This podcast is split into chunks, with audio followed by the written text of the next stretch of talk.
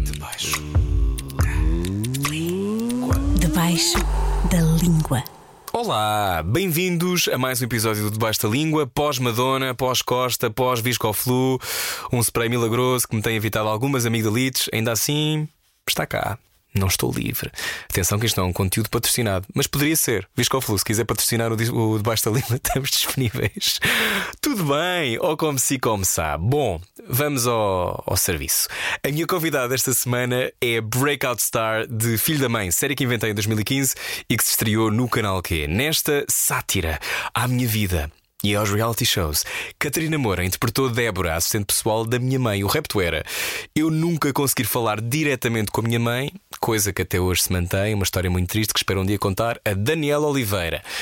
Sem passar por quem? Para poder falar com a minha mãe. Sem passar pela Catarina, que foi inesquecível no papel de Débora. Reencontrámos-nos há umas semanas, quando a autora de Frigobar, newsletter com muito poucas regras sobre gastronomia, registava 31 anos e já várias encarnações pelo caminho. Catarina Moura começou no público e foi jornalista de cultura e gastronomia na Epicure, Time Out, Sábado e Observador. Co-apresentou a Prova Oral, programa mítico da Antena 3 com Fernando Alvim, e recentemente estreou-se na escrita de argumento como Prisão Domiciliária, série da Opto. E a comida? Bom, a comida é vida, sabemos, e podcast também, neste caso, da Catarina. O nosso conceito é a partilha, o que eu adoro. Haverá Santos de Torresmos perfeita? O que é que está dentro de um doce da casa? Lisboa, é para esquecer ou ainda dá para ser feliz à mesa sem ter de vender óvulos para fora? São algumas perguntas que fiz. Esta é também uma conversa que dará fome, é portanto perfeita para quem está a preparar o jantar. Vamos? Debaixo da língua. Minha querida, estava a dizer-te que, pronto, vou para cima deles, não é? É isso que estavas a sugerir. cima deles, meu querido. Catarina, minha querida, há tanto tempo. Então, estás bonzinho Eu ou estou bom. Olha, o que é que temos ao nível do peixe? Douradinhos. douradinhos.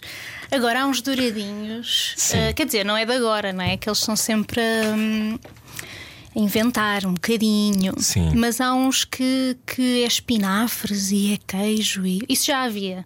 Eu acho que já existia, mas eu não tenho a certeza que na época, para quem isto é um pequeno easter egg para os fãs de Filho da Mãe, essa série da qual Achei que falaremos daqui a pouco. revelar que, Do que- era, do que é que, que era? ficava só as pessoas. Quem não sabia ia-se ficar-se a perguntar. Não, eu tenho, este- eu tenho esta costela mainstream que é eu tenho que trazer as pessoas. Sim. Sabes? E Gostas de explicar, de fazer sou, entender. eu sou muito explicadinho, é um dos meus problemas. Aliás, falo disto na terapia. Bem-vinda Obrigada. ahm, ao Debaixo da Língua, a Catarina Moura. Ai, achei Ahm, que era o cala-te boca. Desculpa assim, não Temos posso. três perguntas. Eu nem sei como é que se joga, nunca. Não, eu fui eu que inventei as regras, que eles continuam. Ah, e agora vim aqui para um sítio mais Não. para baixo. Não. não é nada um sítio para baixo. É um sítio que é verdade, que é eh, em E Portugal. que tem que aceitar E que que é eu fiz as regras desse Fui eu jogo. que inventei esse jogo. Talvez tenha me inspirado noutro jogo do. Como é que ele se chama? O não sei quantos Cohen que faz o Watch, Watch What Happens Live. Sabes esse programa? Não. Pronto, está bem, então seguimos em frente. Ahm, o Debaixo da Língua é um programa onde eu converso com pessoas que me interessam, ah, por quem tenho extrema curiosidade. Nós, eu perdi-te um pouco de vista, vou-te lendo no Instagram. Vamos por partes. Quem era a Catarina em criança? Em criança. Ui, ui, ui, ui, ui. Não sei, não sei muito bem. Tens memórias Ah, fortes da tua infância? Tenho todas muito fixe, muito, muito hum, prazerosas. Uhum. Eu em criança eu já era, eu era uma pessoa dramática. Hum. Tipo, ou estava sempre a rir, tipo, parecia assim um bocado uma estrela de Hollywood que tinha pirado. Ou estava sempre a rir muito, ou estava sempre a gritar e a chorar. Eu acho, é pelo menos é Mas isto era influenciada pelo quê? Pelas novelas da Globo? Talvez por televisão, muito Big Show Sick, muito aquelas coisas. Uhum. Nós Eu- somos essa geração, não é? Muito Somos. marcado por- pelo macaco Adriano. Sim, sim, sim, sim, pelos dramas do Macaco Adriano. Ah, acorrentados.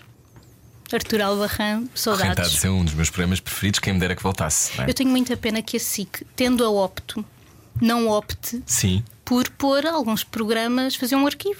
Ah, um bocadinho como era a SIC Gold. Por exemplo, os acorrentados, os jornalistas. Sim, Confiança Cega, com Filipe Confiança Garnel. cega. Um, Master aque- Plan. Aquele o sex appeal era deles. Era. Sex Appeal. Devia lá Sabes, estar. sabes quem é que produziu o Sex Appeal? Não. A minha mãe. A tua mãe. A minha mãe. Ah, então temos aqui um- uma linha para o céu, porque é que nós estamos não a. sei, não sei. Era de uma produtora chamada Nanook, que existia à- época e que produzia documentários sobre mulheres ou Uhum. O sex appeal. Foi o primeiro programa de sexo assim forte televisão, na televisão. Ah, Porquê que a televisão para ti era tão interessante. Tens ideia? Uh, não, não tenho. Acho que era, é, acho que era interessante para, para, para muita gente da, da nossa geração, por. uh, ou seja, acho que não era uma coisa exclusiva ou uma particularidade minha, acho que era muito interessante para a nossa geração por diversos motivos, porque hum, não. não Porque a internet se- era incipiente. Sim, não havia muito mais coisas assim ao nível do entretenimento, eh, aquele entretenimento assim bem chamativo, não é? Bem, bem na, na sua cara, não é? Sim. Sim, que é um bocadinho aquele entretenimento italiano, não é? Sim. Aqueles programas de italianos que como- têm sempre escadas. Sim, sim, sim, sim. Sim. E, como- e nós apanhámos, eu nasci em 92, Uhum. a minha geração apanhou a, a guerra forte entre a SIC e a TVI. Uhum. Portanto, era, era tudo espetacular. Era tudo com, com uh, Big fireworks. budget, é? Sim, sim. E havia muito dinheiro, as- uh, havia muita publicidade, do que sei. Havia também o DOT, não é? Nunca podemos o esquecer. Dot, que merece um- uma bronca da Netflix. Sabes, aquele género que é broncas da Netflix. O Dot precisava Eu, imenso. eu, por acaso, eu acho que o DOT podia ser uma série eh, que tu, eu sei, eu sei também que tu, eu já vou dizer a quantidade de coisas que fazes, mas já disse numa Obrigada, intro. Rui. Nada. Eh, mas escrever, escrever sobre o DOT, é, eu acho que há aqui há uma mina por explorar. Sim, sim, sim. Porque era um bocado de cartão. Apenas. Apenas. Vamos lembrar. Eu, eu desfiz alguns, como acho que a maior parte de nós Eu há não. de ter. Tu nunca desfizeste? Não, eu, eh, eu era. Eu, ainda por cima, a minha mãe trabalhava na televisão e eu queria Nem garantir. tocar, nem queria tocar nesse garantir. Não vamos tocar no Dot. Podemos, podemos, podemos tocar no DOT, mas o DOT eu acho que já é uma resposta, se não me engano, à crise das audiências. Eu penso que sim, sim, Que sim. é, nós vamos arranjar um bocado de papel que vamos colar na, na televisão e garantir que estas pessoas ganham um prémio. Eu penso que. Corrige-me se estiver errado, tu que és a jornalista. Corrige-me tu se eu estiver errado. Eu acho que aquilo é uma ideia que já tinha sido eh, posta em prática noutros países. Hum. Eu acho que aquilo não era uma ideia nossa. Tenho, tenho essa ideia. Ok. Ma- mas de facto havia essas regras de não pode mudar de canal. Na- no, no- Para aquilo ficar a funcionar. Sim, porque senão depois vai meter na tombola no McDonald's e chapéu. Acabou-se o prémio. Então, mas desfizeste o DOT com que Era- intuito? Era chegares à Queria verdade. saber, sim. Ok. E depois não vi a verdade nenhuma, porque não existia, só eram camadas de mentira. Mas Sim. eu, na minha inocência, eh, continuava a achar que havia ali um- uma coisa qualquer muito pequena. Um bocadinho como o audímetro, não é? Que ninguém Sim. sabe bem o que é. Exatamente. Hum. Sabes que isso é uma coisa que eu acho que também. Talvez isso já não exista para as pessoas que têm 10, 11, 12 anos hoje. Que é. Tu, tu assumias que havia coisas que tu não percebias como é que funcionavam. E não, é? era, e não era assim tão Estranho. difícil. Sim. Tipo o DOT, eu desfiz de facto aquilo para perceber o que é que estava nas camadas. Não encontrei absolutamente nada. Era positivamente cartão. E eu ainda assim fiquei, não, isto, isto deve ter uma coisa que é Eles- invisível não, aos e- olhos. ainda por cima. Como o amor. tu- claro, é verdade. Como o amor também pela televisão. mas, mas há esta, este, este- essa crença. Tu tinha, era- eras crédula em criança. Mantens uma certa Uhum. Não. ingenuidade. Já morreu. Não, eu era, eu era, era muito curiosa e acho que ainda sou curiosa, mas hum, sim, tinha aquela coisa das crianças de tu contas uma história e ficas um bocado maravilhada, elas ficam um bocado maravilhadas e acreditam. Só que depois continuava sempre a fazer perguntas e isso era um bocado chato para quem estava a inventar. Mas, eh, mas hoje em dia sou uma pessoa 100% cética. A sério? Uhum. Estamos a falar, por exemplo, não acreditas na Zila? Não acreditas em figuras que fazem parte do nosso imaginário? Eu acho que era tudo mentira. Eh, eu, eu guardo sempre algum espaço para Para a pôr em causa a- até a bondade daquelas pessoas, não é? Tipo, se calhar atrás das câmaras eram pessoas que maltratavam os câmaras e Uhum. Estás a falar da Maria Helena, não é? da manhã das cartas. Maria Helena com quem nós já estivemos, os dois. Verdade. E foi mágico. Aí sim, foi, aí sim eu senti magia. Sim, porque ela é da Supreme, não é? Nunca esquecer. totalmente, totalmente. Nunca esquecer. Olha, já, já vamos falar de como é que nós nos conhecemos, mas eu estava a tentar perceber, a tentar traçar se havia uma espécie de fogueira da curiosidade, um fogo interno que te impele a fazer perguntas. Ou seja, se tu, se tu quando eras miúda ou na tua adolescência, a tua adolescência foi uma adolescência feliz, Sim, acho que sim. Foi, quer dizer, tem aquelas coisas da adolescência. Eu, eu lembro-me de, por acaso, isso podia ter dito há bocado quando me estavas a perguntar eh, sobre ser criança. Eu queria imenso ser adulta. Hum, eu também isso? tinha. Eu queria muitas conversas dos adultos. Exatamente. Achava tudo uma seca à minha volta. Exatamente. Não, e quando me davam aquelas coisas tipo presentes e assim Uhum. mais infantis, Pá, eu odiava. Tipo, eu não, não Tipo o quê? Bonecas não querias? Sim, eu não quero ser vista com isto. Eu nunca saí à rua, acho eu, com uma boneca. Eu, eu queria ser adulta e tinha muita Que vontade venha aqui de alguém trabalhar. dizer-me que eu saí. Diga-me uma vez, diga-me uma vez que eu sei como.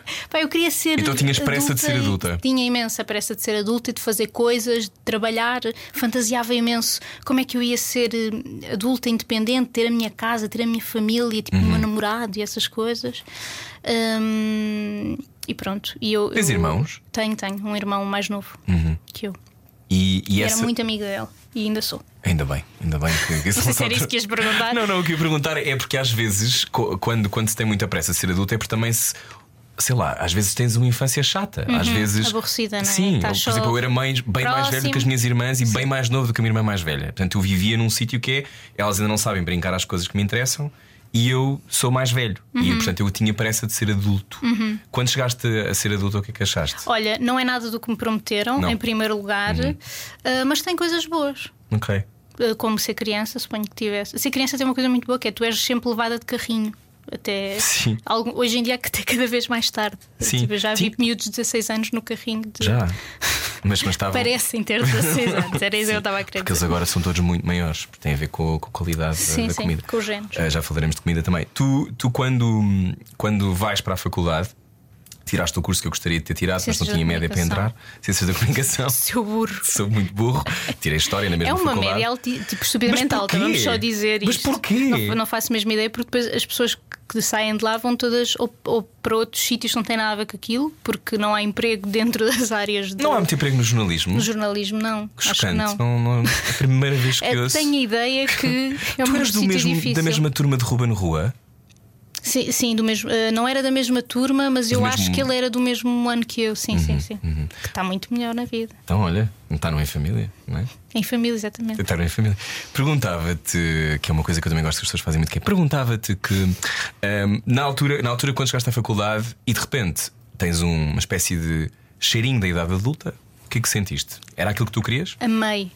Amei. A faculdade foi uma das alturas mais felizes da minha vida porque hum, é um bom compromisso entre zero responsabilidade e alguma independência.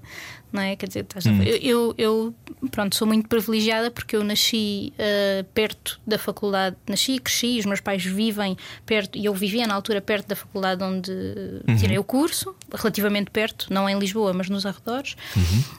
Um, e eles sempre me deram bastante liberdade para eu fazer a minha vida, um, para, pronto, para, para estudar o que eu quisesse. Eu, eu adorei eh, a coisa de, de- de aprender, eu sempre gostei de, de aulas e de estudar e por aí fora. Então, aquel- eh, então a faculdade foi, foi, epá, foi, foi lindíssimo, Eh, divertia-nos divertíamos muito. E, e ao mesmo tempo éramos bastante. não tínhamos muitas eh, Que memórias é que tens? Tens alguma memória marcante daquele tempo? Porque eu, eu lembro-me da nova, nós andámos os dois da nova FCSH. Tu, eh, vocês são o curso, curso Estrela, não é? Ciências da Comunicação é o curso Estrela. sim, sim, sim. Eu estava em História, sério, chato. Eu, péssimo aluno, tu já percebi muito boa aluna. Tens memórias boas daquele, daquele mítico edifício e daquela, e daquela vida? memórias, eu sim. gostei daquela faculdade. Eu adorei e tenho muita pena. Embora fosse que... pouco, gostei, gostei bastante. Eu tenho muita pena que, quer dizer, não por mim, não é? Mas pelas pessoas que lá estão, que a faculdade tenha passado para o que era anteriormente. as- A boa parte das aulas estão agora no que era anteriormente a Faculdade de Economia, Ah, no campus de Campo pois, Limpo. eu nem, nem, nem assisti a isso. isso. Que é, só, só para as pessoas terem ideia, o campus de, da FCSH é um, é um edifício, salvo erro, dos anos 70, mais ou menos. Enorme, muito alto. altíssimo, mas no? Uhum. centro da cidade, na, na Avenida de Berna, com uma esplanada enorme onde acontecia tudo. ah, e pronto, e onde, onde o próprio espaço proporcionava o encontro entre as pessoas e E os vários cursos Sim. Que, estão, que estavam espalhados pelos polos Exatamente. todos, sim. Agora, as pessoas estão a ter aulas num antigo convento. Que era onde era economia. Onde era economia, mas eu acho mais adequado. acho um pouco mais Estão adequado. todos juntos. Mas sempre houve muitos problemas, porque, obviamente, depois sendo uma faculdade pública havia imensos Não, sim, problemas. as e- instalações não eram, não eram de Sim. facto. pá, Fazia frio e pingava em algumas salas, e depois não tinhas aquelas coisas que em economia já havia, como por exemplo um projetor que o- com que o professor sabe lidar. Ah, não havia às vezes. E, mas eu acho que o espaço era, um- era muito ah, agregador das pessoas e era muito. ah, estando no meio da cidade, era verde, tinha, tinha umas quantas árvores sobre a esplanada e. Olha, era, era, era um sítio fixe para estar. Sim, e a, e a energia do sítio, eu agora a entrar em místico, não era pesada. Era muito boa e eu acho que tenho ideia, pelas pessoas que conheço que ainda eh, estão ligadas à faculdade, que mudou um bocadinho. Havia, era, era mais eclética, Uhum. acho eu, quando estávamos lá do que, do que hoje em dia. E tinha muitas visões, eu acho. Uhum. E agora se cá tem menos. Tu, na altura, já tinhas consciência política? Ou foi uma coisa que também nasce nessa faculdade, que é muito politizada e Sim, tem, eu acho que sim. Eu acho que sempre. muita discussão, não é? Eh, eu sempre tive muito interesse pelo, por- pelos temas da política, pelos temas dos direitos sociais, dos direitos do trabalho. Sempre tive muito interesse por, por essas áreas e acho e, e era uma das minhas ansiedades, obviamente, começar a votar e a ter, não é? Também deves ter tido Sim, eu isso. queria Se- muito. Se querias ser adulto, também Claro. com certeza querias Queria votar e queria conduzir. Pronto, conduzir é um trauma que eu tenho, portanto, nem Não sequer conduzes? Eu, eu tirei a carta, mas eu era péssima, tinha pesadelos com aquilo e uns, uns meses depois de tirar a carta abandonei, nunca mais peguei num carro e nem quero, honestamente. É nesta altura quero. que eu, eu tenho Está aqui músicas agora. que posso pôr. Põe, por favor. Daqui a Se continuarmos a falar disto, põe. Mas, mas então ahm, apercebeste-te que, que as tuas escolhas importavam. Sim, e, Ou se calhar e, tinhas percebido antes, hum, porque há pessoas que têm famílias onde isso é uma coisa, uma discussão constante. Ou seja, à mesa isso é uma coisa, és convidada a participar. sim, sim, sim, não tens aquela dúvida. coisa da criança muda Sim. que não diz nada, não é? Sim, sim, sim. Eu, eu acho que sempre tive essa, essa consciência de, de- da importância da tua ação política e do teu pensamento político. Acho que, com- e acho que é bom ter tido essa consciência desde cedo e também ter assistido a essas conversas e ter sido e não ter sido privada de participar nelas, porque porque eu acho que com a idade e com o teu crescimento, a tua visão sobre o quão importante a tua participação é também se vai modelando, não é? E hoje em dia, se calhar aos 18 anos, a minha excitação com votar era eu achar que aquilo era a participação política. Hoje em dia, eu acho que qualquer pessoa com dois dedos de testa e com mais do que 18 anos, é legítimo ter esse pensamento se tem 18 anos, mas tem que perceber que a, a participação política não é votar, é uma coisa que, que nos acompanha todos os dias, que tem a ver com a nossa atenção ao mundo, com a É nossa como atenção. apareces no mundo, não é? Exatamente. E sobretudo com a nossa atenção aos outros, aos que são iguais. E eu acho que eu até acho que isso é um hoje em dia, felizmente, é mais aceite eh, entre eh, pessoas da nossa idade mais novas e até é bem-vindo que tu te preocupes com determinados temas, como o ambiente, os direitos Mas há 10 anos não sociais. era tanto. Há, há 10 anos não era tanto. Hoje em dia, felizmente, é. Mas eu tenho medo que hum, a maneira, eh, onde- o sítio de onde partem esta, esta aceitação e, esta, pre- e as preocupações Uhum. seja um sítio egoísta. Eu, tenho, al- eu vejo isso em algumas discussões eh, de, de- de redes sociais e não só. É um sítio de, de eu quero que, quando- eu acho bem que seja assim porque eu. E é- eu acho que há pouco hum, um, um pensamento universal sobre, sobre os temas, não é? Eu acho Em vez de ser eu, nós, não é? E porquê, Sim. porquê é que isto, como é que isto nos afeta a todos enquanto sim, grupo? sim. Comunidade, E, e é? o grupo em que tu. Eu acho que quando nós estamos numa conversa e alguém diz todos, a, prim- a primeira pergunta tem que ser: todos quem? Uhum. O define todos. Porque, e, e- e- muitas revoluções ao longo da história tiveram esse. desenvolveram esse problema, não é? Quer dizer, a Revolução Francesa não resolveu o problema de- das classes baixas. Sobretudo, nem, nem da pastelaria. Também que é um tema que, Sim, vale sim, a pena sim, trazer para a discussão. Totalmente. Isto ficou muito sério, desculpa. Não, não, Foi- não, Ficou super intenso agora. Oh, Catarina, este é o Basta Língua, podemos ir onde nós quisermos. Ahm, Olha, tu começas como jornalista no extraordinário Jornal Público, É verdade. que é tipo: Olá, bom dia, Sim, estás cultura numa do cultura do público. público. Sim, é Isto verdade. foste quê? Foste estagiário e ficaste? Sim, eu fui estagiar, depois Tinha acabou o meu disso, estágio e de, passado uns tempos precisavam de uma pessoa para substituir outra e me chamaram. Fica lá um tempinho e depois também vi a minha vida. Não ficaste muito tempo no público. Não, acho que não. Não sei dizer eh, exatamente quanto tempo. Há, há de ter sido tipo, perto de um ano, um ano e tal. E depois colaborei como Hum. freelancer, mas não foi assim imenso tempo.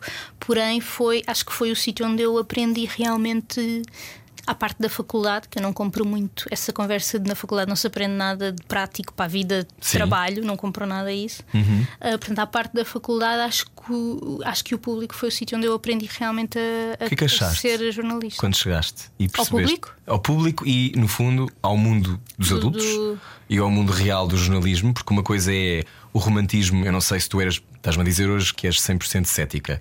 100%. Por mais que eh, na escola, na, na nova, eh, houvesse.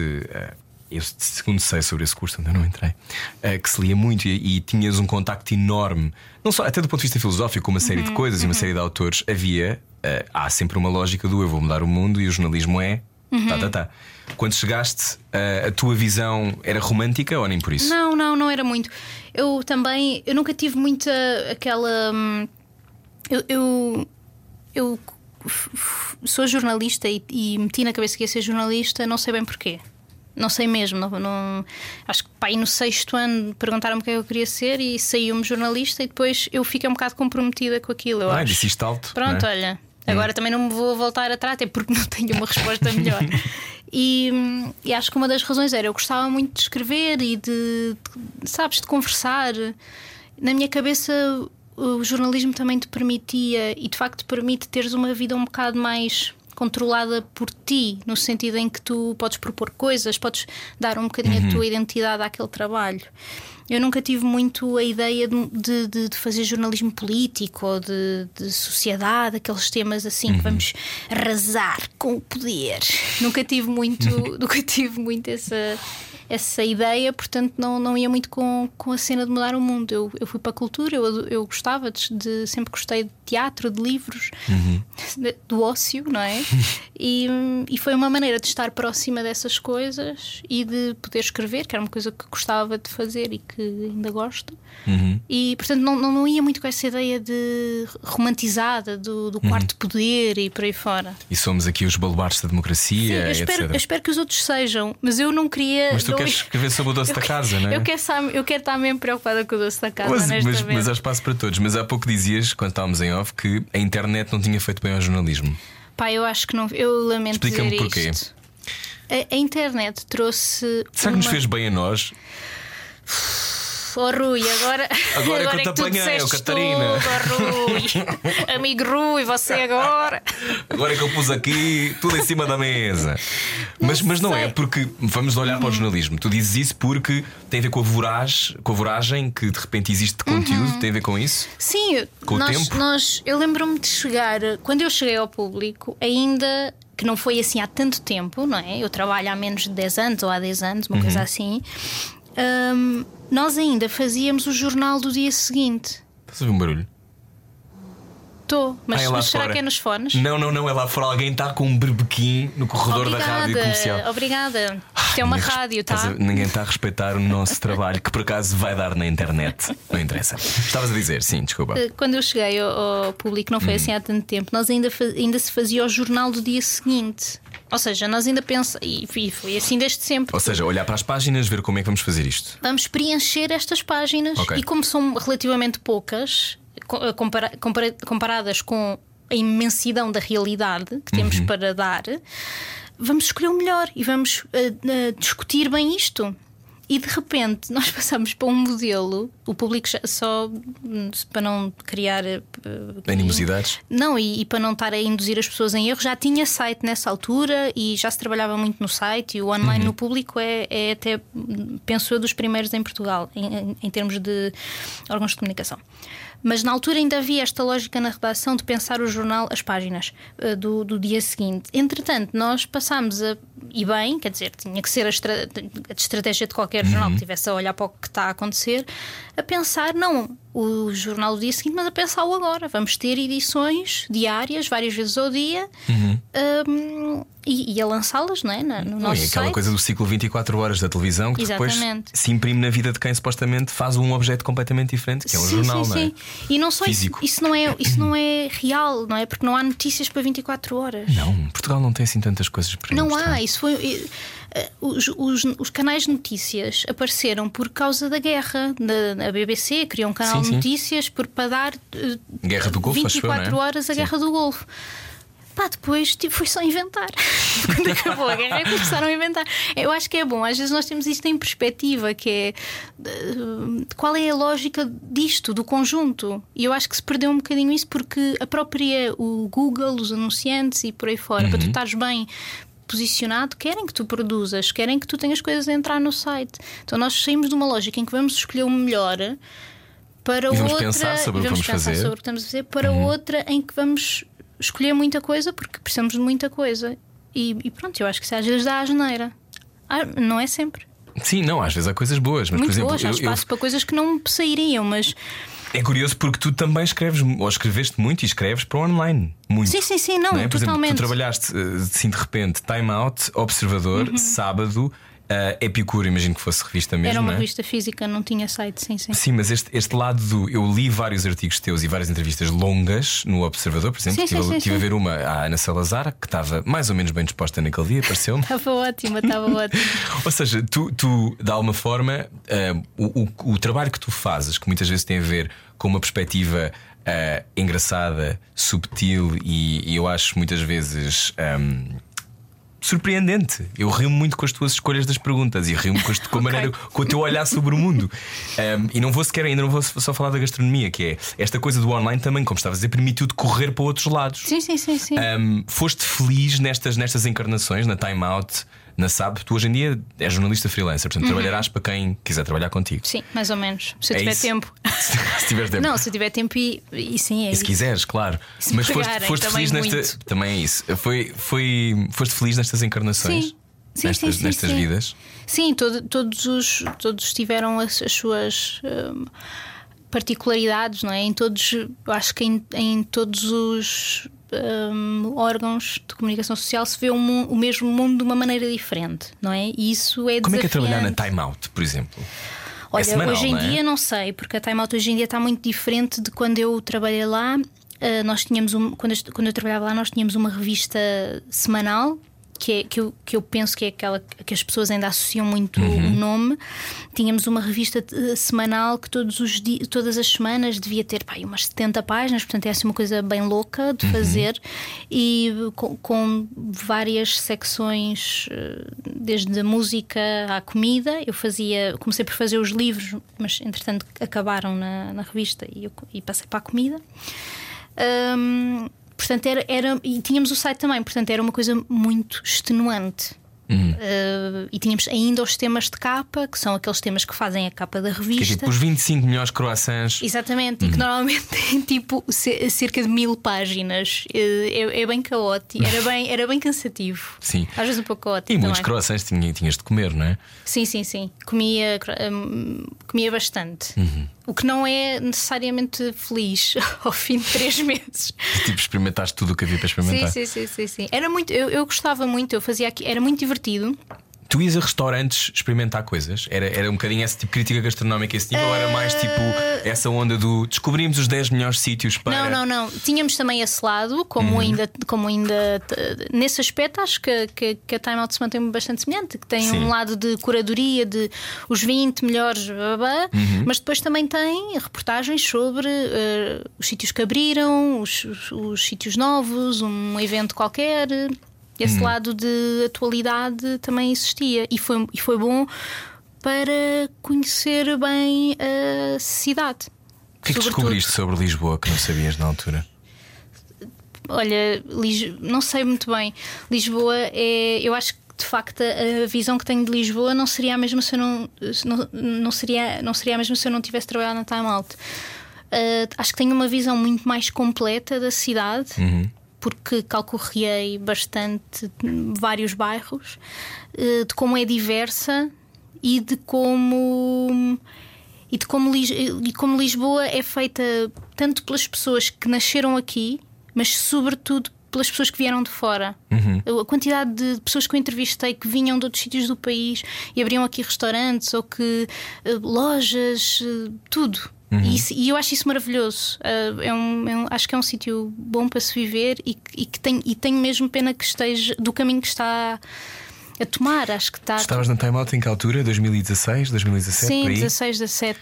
Lisboa mudou bastante. Sim, sim, sim. Já, eu acho que já se adivinhava este, este percurso Disney. eh, Disney. Sim, sem dúvida. Acho que isso é- estava evidente. Mas hoje em dia, hoje em dia é uma coisa muito sufocante. Eu acho. Dizes isso pela quantidade de pessoas ou, pela, ou até do ponto de vista daquilo que é a identidade Sim, eu- eu- da cidade e, e, por exemplo, vamos falar até de comida, da gastronomia, porque a gastronomia de repente. De repente, não sei quantos chefes e não sei quantas estrelas Michelin Uhum. e uma explosão de, também desse universo que tu conheces melhor do que eu, portanto falarás melhor do que eu sobre isso. Mas há uma ideia de. A sensação que eu tenho é que, por exemplo, quando leio o teu Instagram e leio. E tu tens até uma newsletter sobre gastronomia que se chama Frigobar. Tu és uma espécie, tu és a Cristina Ferreira do conteúdo gastronómico. Seria Catarina. Catarina Catarina. Ferreira. Catarina Ferreira. Mas tu, tu, tu sentes que essa identidade se foi diluindo, é isso? Hum, Ou ainda não tens uma opinião sobre isso? Não, eu, eu acho. Ou seja, eu acho que essa identidade continua. é- As pessoas que fazem, essa, que constroem essa identidade, continuam a existir e algumas delas a resistir. Mas ainda há tasca com ainda há comida boa? tascas com comidas boas, ainda há cafés. Um, um- um conceito que eu desenvolvi na altura da faculdade com amigos, o, o conceito de café sem tema. Que é o, Que- que é um café sem tema? O café sem tema foi um conceito desenvolvido na altura em que os, os- os cafés começavam a ter temas, não é? De- Acho que isto não é estranho para ninguém. O, o café onde se, onde se a tosta de abacate, o brunch, não Sim, sei o quê. sim. O café aqui é música, a gente é música, é tudo os, os nomes, os, os pãezinhos, é, as tostas têm nome de músicos. Pronto, e é o que. Há Sim. o, o café sem Que era uma tema. tosta Vivaldi. Sim, exatamente. Sim, sim, sim. Quatro estações, por favor. O café sem tema é um café que, que é um senhor, snack que bar. é um senhor que está a vender corações péssimos Sim. Hum. e, e pastéis de nata e, e, hum, meias de leite queimadas, essas coisas. Hum, isso, isso- eu acho que isso ainda existe, só que a, a- a voracidade do mercado está de facto a, a- a pôr essas pessoas numa, numa situação muito complicada. Uhum. E além dessas pessoas, as pessoas que vivem e viviam na cidade, não é? As, as marchas em Lisboa são feitas por pessoas. eh, Em boa parte, por exemplo, num, num bairro onde vivi, o, o bairro de, de Santa Engrácia, feitas por pessoas ah, que, que tiveram que sair do bairro e vivem em Almada e, ou, ou mais Ou longe. mais longe, sim. E que vêm, ti- tiram os meses de junho para vir fazer noutra cidade uma coisa que faziam desde pequenos e que ainda veem como sua. Porque já não há lugar para elas, não é? Já não há lugares para elas no, para elas no seu bairro. Uhum. E pronto, eu acho isto, isto que eu estou a dizer não, não é nada de extraordinário, não é? Quer dizer, acho que Ué, toda a gente vê mais ou menos é isto a im- mas- acontecer. Mas, é, é, é importante. Significa que a identidade. Não, sim, e porque significa então que, por exemplo, de repente as pessoas podiam dizer: Ah, mas em Lisboa há 15 anos não havia metade das coisas. Uhum. E, ok, mas ao mesmo tempo também não há isso, não é? Sim. Ou seja, essas pessoas vão desaparecendo. E uma das coisas que eu gosto quando leio coisas tuas é que eu sinto que há quase uma procura por coisas que são quintessentially português. Sim, sim, não é? talvez. Sei sim, lá, sim, tu, sim. tu escreves, eu apanhei este texto giro, há vários giros, mas eu vou ler um bocadinho, posso? Opa, por favor. Vou ler o Depois editem para meter uma música. Sim. Ahm, como é? Ah, este, este era, não era este que eu queria, claro. Aquele que eu vou abrir não é aquele que eu quero. Aqui ainda não tinha ido de férias. Fiz alho francês assado para um pequeno almoço de sábado. Todos diferentes. Uns eram doces, outros amargos. Uns tenros, outros um purezinho. E entornei-lhes um molho neerlandês. Como sabem, eu sou aquilo que vocês chamam politicamente correta.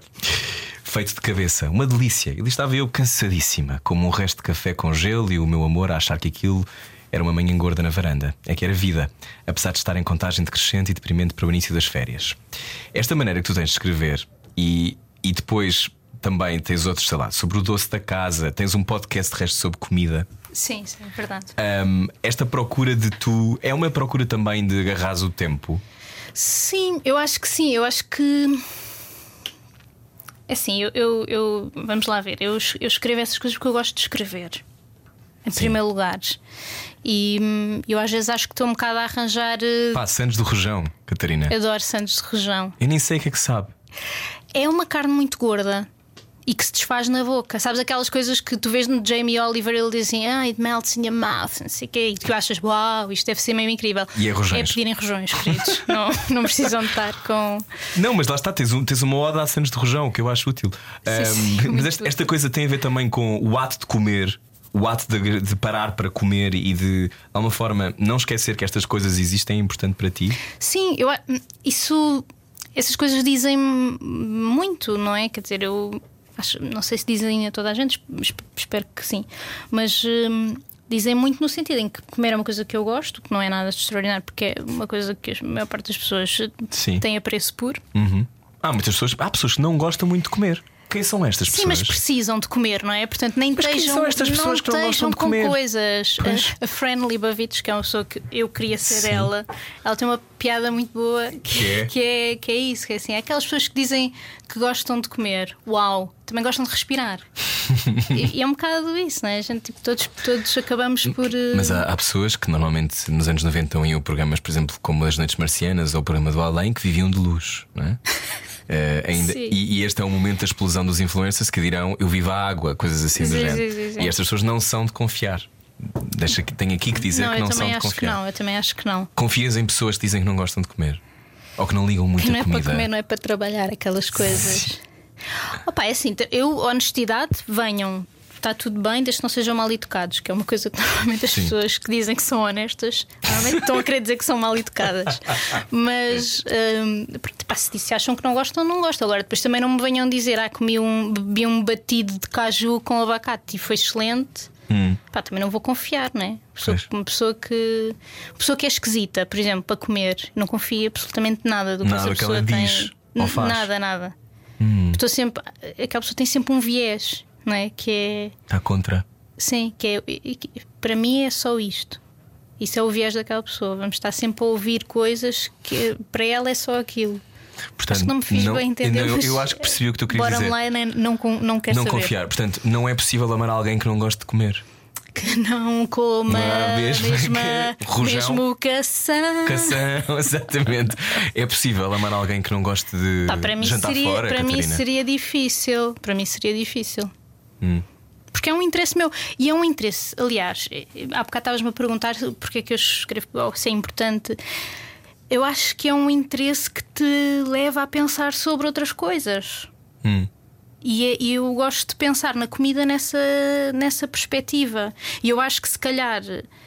É este, quando eu estava na Time Out, perguntaste há pouco, o que começava a aparecer eram os sítios de brunch uhum. e de abacate em geral. Foi a altura em que o abacate explodiu. O abacate que, foi uma fruta, que é uma fruta provavelmente uh, milenar, que, que nós não prestámos atenção nenhuma e Sim. bem durante muito tempo.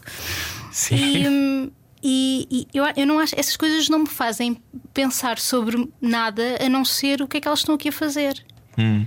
E, e, e estas coisas, Santos de Rojão e por aí fora, eu acho que a, a nós neste sítio e neste tempo tem, tem muitas coisas podem nos levar. É? Sim, podem nos levar a pensar sobre muita coisa. Eu acho que, que, é aquela comida, mas é também a pessoa que fez aquela comida, as pessoas que comem aquela comida e, e por aí fora e por aí fora. Qual foi assim o, a última coisa que comeste que te abriu uma porta para fazeres uma reflexão intensa sobre? Ai. Ou uma coisa que ultimamente que tenhas percebido, sei lá, por exemplo, não tem que ser a Santos de Rojão, mas qualquer coisa que, que tu sintas, por exemplo, ou que não estamos a prestar atenção, ou que se está a perder, ou que, ou que te tenhas de alguma forma. Um, yeah, eu vou falar sobre isso. Quero, quero escrever sobre isto, vou escrever no meu frigobar sobre. Olha, há uma, por acaso há uma coisa que nunca cheguei a escrever sobre, mas tenho muita vontade. Eh, que é. Não, acho, acho que há um texto mais ou menos sobre isso no frigobar, que é sobre as maçãs. Uhum. Sobre as maçãs. Portugal tem uma cultura, e agora que estamos a entrar nesta altura do ano, por favor, reparem nisso em feiras. A quantidade diferente de maçãs uhum. que, o, que estão agora nos pomares é inacreditável. Uhum. Uh, a maneira como a indústria uh, entrou uh, em Portugal fez com que, e como os, os supermercados e por aí fora entraram, entraram, no país, fez com que a maçã se uniformizasse. E hoje em dia, se vocês vão a um supermercado, encontram maçãs todas iguais e duas ou três tamanho. variedades e por aí uhum. fora. A quantidade de, de, de, tipos de maçã que há em Portugal, ou que havia, era uma coisa no nível das dezenas das dezenas de, de, de, de, variedades. Uhum. Sim. E no Norte há um, há um investigador que eu salvo erro chama-se Raul Pereira. Mas, mas, mas procura- que procura maçãs. a vida está-nos sempre a dar a trocar as voltas. Eu acho que é na- na- num, numa- num, pol- num Politécnico de Ponte de Lima que está a fazer essa recolha de maçãs antigas e para as preservar Uhum. e tem lá o seu pomar com as diferentes variedades. Isto é um tema completamente infinito. Ao ponto de, no Minho, e que, e que diz imenso sobre a cultura, por exemplo, do Minho, porque as maçãs, os- as variedades ganhavam nomes de hum, que vinham da cultura popular, por exemplo, a porta da loja, que era o nome de uma maçã muito pequenina que aguentava imenso tempo depois de ser eh, apanhada, era a maçã que as pessoas tinham à porta da loja. Que eram aqueles sítios nas casas, eh, às vezes debaixo, hum, ligeiramente subterrâneos, onde se guardavam eh, as comidas, não é? Sim. as maçãs e por Tipo aí uma fora dispensa, sim. tipo uma dispensa gigante, era que- a maçã que estava ali à porta da loja para quando vinha alguém à tua casa, ficavas ali um bocado a conversar, oferecias uma maçã. E há imensas destas histórias que nós não sabemos. E a par disto, uma cultura de cidra também muito intensa e que se perdeu completamente. Mas não, não há muito, não se fala muito de uma Hoje em- cidra sim, portuguesa, não é? Hoje em dia há, há- Há há muitos projetos, muitos, quer dizer, alguns projetos pequenos e artesanais de cidra, sobretudo Uhum. no Minho e no Norte. Ahm, por exemplo, a faca nos dentes, a alfa. ahm, e estou-me a esquecer injustamente muitas, não é? Mas hum, era, é uma tradição lindíssima que tem a ver com as classes trabalhadoras que trabalhavam nos campos e, e não, não tinham. O vinho era para os donos dos campos e não sei o quê. E eles, como não tinham acesso àquele produto em grande medida, ao vinho, faziam, fermentavam a maçã e faziam o que eles chamavam vinho de maçã.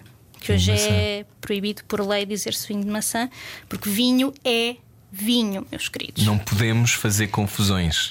Como ao leite de amêndoa e não sei o quê, não se diz. Bebida vegetal de amêndoa. Exatamente. Ainda Pronto, foi uma coisa que... me lembrei, Rui. Espero que tenhas Não, gostado. estava à espera deste tipo de viagem e, e cheguei lá e estou muito contente. No meio desta vida ah, com letras a sair-te dos dedos, ahm, escreveste sobre muitas coisas, entrevistaste muitas figuras. Ah, portanto, esta ideia de ser. Gostas de ser entrevistado ou é estranho para ti? Não, gosto. Estou a gostar. Ainda bem, fico Se me contente. estás a perguntar que se Não estava estou só a gostar. Ver para onde é que estava a ir o tempo, o vento. Ahm, não, porque tu entrevistaste muitas figuras. Há pouco falávamos sobre. eh, eu lembro-me a última vez que eu acho que falámos, não, já falámos depois disso, mas eh, tinhas, andavas-me a sondar para falar sobre a Lili Canessas. Fizeste Sim, uma verdade. mega reportagem sobre a Lili Uma Canessas. capa da sábado. Uma sim, capa sim. da sábado. Eh, O que é que aprendeste nesse tempo na sábado e, e desta, destes encontros com figuras que também pertenciam ao teu imaginário, não é? Sim. Foi, é? muito, foi muito fixe estar com ela. Lili Canessas é um acontecimento. Sim, sim, sim. Pá, eu não sei muito bem falar dela porque aquilo foi, foi tudo.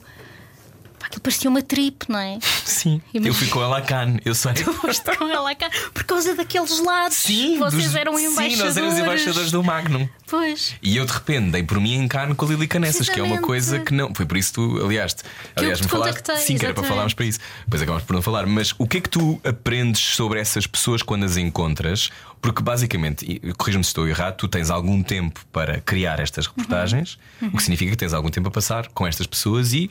Fazer pesquisa, Uhum. descobrir coisas. Hum, Surpreendes-te? Ah, é uma coisa Sim, que, te, claro.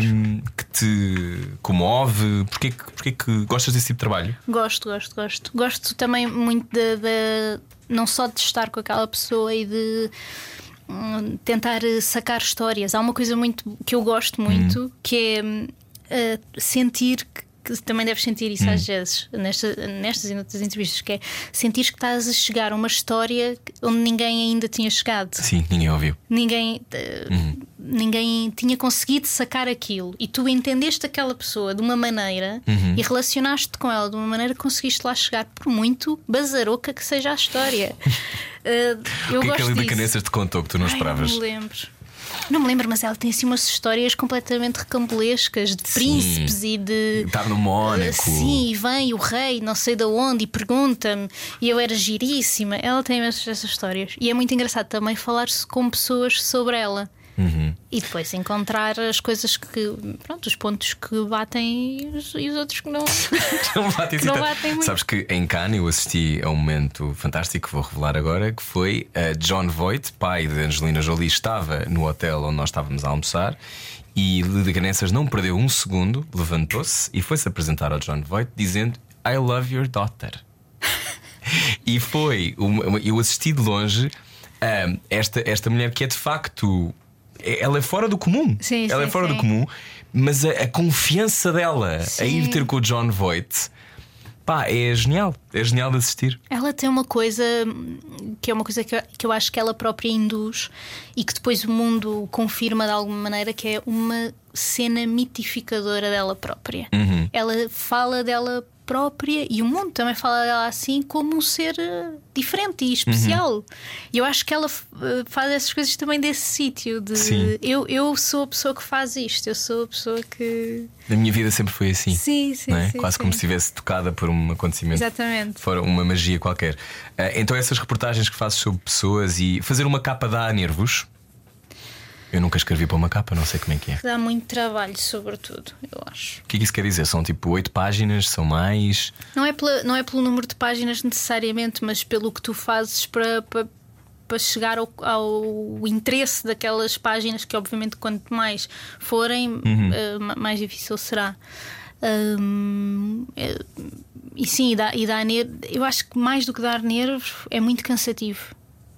É, porque tens que falar com muita gente, tens que, tens que descobrir a história, tens que. E às vezes, pronto, e, por exemplo, fazer uma capa so- sobre a Lilica Nessa ou sobre qualquer outra pessoa. Nós não escrevemos na capa, e já, já não me lembro o que é que dizia, mas eh, tu, tu não, não escreves na capa Lilica Nessas, ponto final. Tu tens que ter um ângulo sobre aquilo, uma história sobre. Um ponto de vista? Exatamente. E, e isso às vezes é uma coisa que tu só tens no limite, não é? Que é quando já, quando já viste tudo, quando já falaste com toda a gente, já passaste por cima daquilo 30 vezes e agora. Pronto, fui tocada aqui por uma inspiração qualquer e encontrei o, o ângulo e vou, vou escrever. Qual é a sensação vezes é- quando descobres o ângulo? Ah, Alívio? É, sobretudo alívio. Não, escreveu o primeiro parágrafo. Eu não- sei se é assim para toda a gente, Hum. mas escreveu o primeiro parágrafo, demora, demora, epá, demora o triplo de escrever o, o resto do texto todo. Hum. É muito. É muito. E é um primeiro parágrafo que agarra as pessoas. Pois. Ou nem por isso, não sei. epá, Não sei se há essas sei regras. muito bem. Não, isso eu não sei muito bem. Para mim, o primeiro parágrafo tem que ser uma coisa. eh, eu tinha um professor na, na, na Nova que era o António Granado, que eu não sei se ele ainda exerce, mas eu penso que não, é um jornalista da RTP durante muito tempo e do público também. E ele dizia que o último parágrafo é a coisa que tu chegas a casa e contas primeiro. Hum. Tipo, a coisa mais fora que aconteceu, que te deixou mesmo boquiaberto. Uhum. E isto numa reportagem. E, e o primeiro é a segunda coisa que tu contas. Pá, e às vezes tu não tens ninguém para falar quando chegas a casa e tens de estar a ter essa conversa sozinha. E, e pronto. Mas eu, eu ainda uso essa regra. Isso é, isso é incrível. Isso também acontece na rádio, que a última coisa que tu dizes é aquilo que as pessoas lembram, Sim. no fundo, não é? Mas ao mesmo tempo as pessoas têm que ficar a ouvir até ao fim. Portanto, é bom que o que está. Tem- que no meio estás a, qualquer- a qualquer Sim, coisa. no início também não. Olha, como é que foi fazeres rádio? Porque fizeste a prova oral Sim. com um cavalo indomável chamado Fernando Alvim. Um cavalo. Um cavalo. Pai, agora ia fazer uma piada. Mas não vou. Ok. Como é que foi a prova oral? Foi fixe, eu gostei Fizeste muito. quanto tempo? Fizeste algum tempo? Durante, eu acho que pai, durante três anos. Três! Eu acho que sim. Eras, eras, não eras só tu, eras Era eu, era eu e o Alvin, e depois eh, eu não fazia todos os dias, a Xana Alves também fazia. Xana Alves. Ok. Foi muito divertido, eu adorei, tenho saudades. Uhum. Ahm, e foi, foi muito intenso, porque o Alvin também é muito intenso. Não, não diria. Ah, cavalo indomável. Sim. Mas, mas eu adorei, eu gostei muito. O que é que aprendeste sobre as pessoas nessa altura? Sobre o que as pessoas revelam e não revelam. Ai, pá, eu, eu acho que eu acho que não sei. Eu acho que aprendi isso. Eu acho que na altura eu, eu, o, o traba- os trabalhos que eu tinha feito eram sobretudo jornalismo, não é? E, e escrito. Eu sempre trabalhei em imprensa. Sim, tu não davas a cara e não davas a voz, não é? Sim. E, e até eu compreender que o que estava ali a passar naquela hora não era jornalismo, ou seja, eu não tinha que estar, eu não tinha necessariamente que estar a sacar nada de interessante àquelas pessoas. Aquilo é a hora em que as pessoas estão no carro a voltar para casa do, do, do emprego. Portanto, aquilo tem só que ser interessante, sim, e, mas di- divertido também. Tem, as pessoas não E têm. pode ser caótico, não faz pode mal. ser caótico. Sim. Às vezes era um bocadinho. Eu nunca consegui eh, largar totalmente essa coisa de pá, isto tem que ser. Temos que estar a dizer alguma coisa. Vá, por favor, Mas meninos. que alguém tenha isso. Sim. Sim. Mas, é- mas tinham um lado caótico que eu acho que demorei algum tempo a perceber que era bom para aquele formato e que fazia Sim. Uhum. sentido naquele formato. E acho que eu também fazia um bom, se calhar, contraponto a tentar eh, Uhum. Não deixar levar aquilo ao limite. E às vezes também, pronto, vamos só falar aqui dois minutos sobre o que é que esta pessoa está aqui a fazer. Mas era uma espécie. eu- A prova oral existe há 17 anos, acho Sim, eu. sim, sim. E é uma porta giratória, às vezes, de muitos malucos que vão lá parar, não é? É, é extraordinário porque eu que fiz um programa diário de entrevistas durante dois anos, entrevistei 500 pessoas. Eu não quero imaginar na quantidade de pessoas que o Alvin já deve ter entrevistado. Acho que é impossível. E nesta coisa de em Portugal, e há sempre esta ideia de que há poucas pessoas. Eu refuto isto um bocado. Ah, também, não, também não concordo. Ou seja, eu acho que há poucas figuras muito conhecidas, não é? Mas eu acho que se tu procurares, há sempre pessoas com quem Uhum. conversares. Mas lembro-me quando tinha um programa diário não era simples ter, Sim. Uhum. ter um programa, alguém interessante todos os dias. Um, tu, ne- nessa altura, quando fazes a prova oral, um, e depois também tiveram uma versão em televisão, Uhum. onde eu cheguei a ir, eu não me lembro se estavas lá nesse dia, acho que não. Acho que foi com, acho que foi com a Joana Gama, acho eu. Deve ter sido. Acho que foi. Um, a, a- a prova oral tem uma coisa que é a ligação com as pessoas que, que também, também Ligam, ligam e sim, que, têm- sim, que sim. são amantes do programa há anos. Tu, tu ficaste com a sensação que podia ser uma coisa que farias para sempre? Rádio? Sim. Sim, sim, eu gostava. eh, Aquilo, eu, eu- aquilo deixou de, fazer, de, de se encaixar bem na minha vida por, eh, por várias razões. Hum. Aquilo não era um trabalho. O meu maior defeito é ter que trabalhar. Eu Uhum. Aliás, preciso- tu és muito boa de férias, não é? eu, é o meu sítio favorito para estar é de férias. Aliás, mas tu até dizes naquele texto que eu estava há bocado a ler que ah, como é que era? Eu achei um bom final e agora não tenho, está aqui. Não, já era Shakespeare bater no balcão, já não sei o quê. Desculpa disto, eh, disto. sim, sim, devia ser alguma coisa tipo férias é o grande tema literário, ou devia ser uma coisa assim. Não, custa a crer que as férias não sejam o grande tema filosófico e poético, a humanidade é atrasada. E eu compreendo o que queres dizer. Pronto. Portanto, tu, trabalhar é uma coisa que tu não adoras, Eu gosto de trabalhar. mas pontualmente. Mas pontualmente, Eu sim, eu sim, igual. sim. Eu Sim. gostava de não precisar para poder escolher e adaptar a minha vida ao trabalho. Estás-me a querer dizer que, como jornalista freelancer em Portugal, não podes escolher o tempo todo o que fazes? É verdade. Hum. É triste, não é? É uma realidade que agora se calhar um bocadinho Eu não estava e te espera. deixou sem palavras. Deixou-me sem palavra. Bom, na altura aquilo deixou de, de se compatibilizar com eh, o, o trabalho que realmente hum, com a, empresa com quem eu de facto tinha um contrato e- Uhum. e, que de facto me pagava as contas e por meio do meu trabalho, atenção, que eu trabalhava imenso, e por isso, e por isso, e, e por muitas outras razões aquilo deixou de acontecer para mim. Mas, mas sim, mas a, a- coisa de fazer um programa diário ou não, eh, eu, eu gostei mesmo. Eu fiquei mesmo com a sensação que poderia voltar a fazer aquilo mais tarde, naquele formato ou noutro, porque aquilo era de facto inesgotável e acho que continua a ser.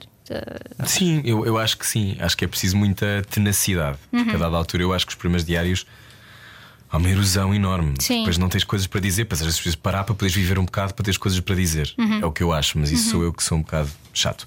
Ahm, quando, quando, tu, quando tu fizeste rádio, tu, e depois a dada altura estavas a dizer, depois parou de acontecer para mim ou deixou de acontecer para mim. Tu sabes quando sair das coisas? sim, eh, Quando tens escolha, tenho- não é? Sim, eu acho que sim, eu acho que vem um bocado daí, não é? Eu acho que hum, aquilo que eu estava a dizer sobre uma- precisar trabalhar eh, é sempre o, o horizonte, não é? Quer dizer, eu, eu sei que eu não posso deixar de trabalhar, eu não, eu não tenho esse privilégio, eu não tenho o privilégio de poder bater com a porta Uhum. E estar três anos em ter- casa a sim. olhar para a comer eh, o que te apetece e a escrever Sim. pontualmente quando Ou, te ah, apetece. Vou preciso de ir para um país para descobrir o que é que eu quero ser. Eu não tenho o privilégio de Uhum. poder fazer isso, infelizmente. E então o saber quando sair hum, é- é- está sempre limitado por isso. E eu acho que com a maioria das pessoas, de Claro. trabalhadores, é assim, não é? Muita gente quer saber sair do, do sítio onde está. Mas não, não mas, tem não, opção. mas não tem opção. Claro. E eu, eu fui, acho que fui conseguindo construir essas opções, não é? De perceber, olha, aqui escutou-se. Na Time Out eu acho que foi um bocadinho isso. Eu estava há, há imenso tempo a fazer, a escrever só sobre comida e estava assim uma coisa que me estava É infartar. a infartar. A infartar. Porque isso tu estavas a dizer de preciso uma pessoa ir viver para depois ter coisas para dizer. Eu acho que é muito fácil e eu vejo um bocadinho, eu sinto um bocadinho isso na, na conversa sobre gastronomia, pelo menos aquela em que eu estava inserida. É muito hum, é muito autofágica, para usar um termo. Há uma certa entropia. Uh, eu acho que devia haver mais entropia. Hum. Ou seja, devias ir buscar mais coisas de fora para conseguires perceber o que é que está a acontecer naquele meio. Uhum. Trazer outras referências para aquele meio. Não estarmos sempre a falar só tipo textos em que, em que desfilas a carta de um restaurante. Isso não. aqui- pronto, já tinha deixado de me interessar. Uhum. E nessa altura. E por outras razões também que tinham, a, que tinham a ver com a própria eh, redação, como é que estava organizada, como é que não estava organizada, achei que estava bom para mim e consegui, felizmente, antes de sair, arranjar um sítio para onde ir. E tem sido assim, felizmente. Ou Mas seja, a tua próxima vida aparece-te. sim, tenho que procurar. Mas aparece-te. Mas eu estava por aparecer, sim. Hum, tu, no meio disto tudo, eu não sabia isto e descobri agora. Escreveste uma série para a Opto. Pois foi. Sendo que. Ah, pois foi. Vou agora abrir aqui o livro. Um livro a que foi. A primeira vez que eu percebi que tu existias foi no Twitter.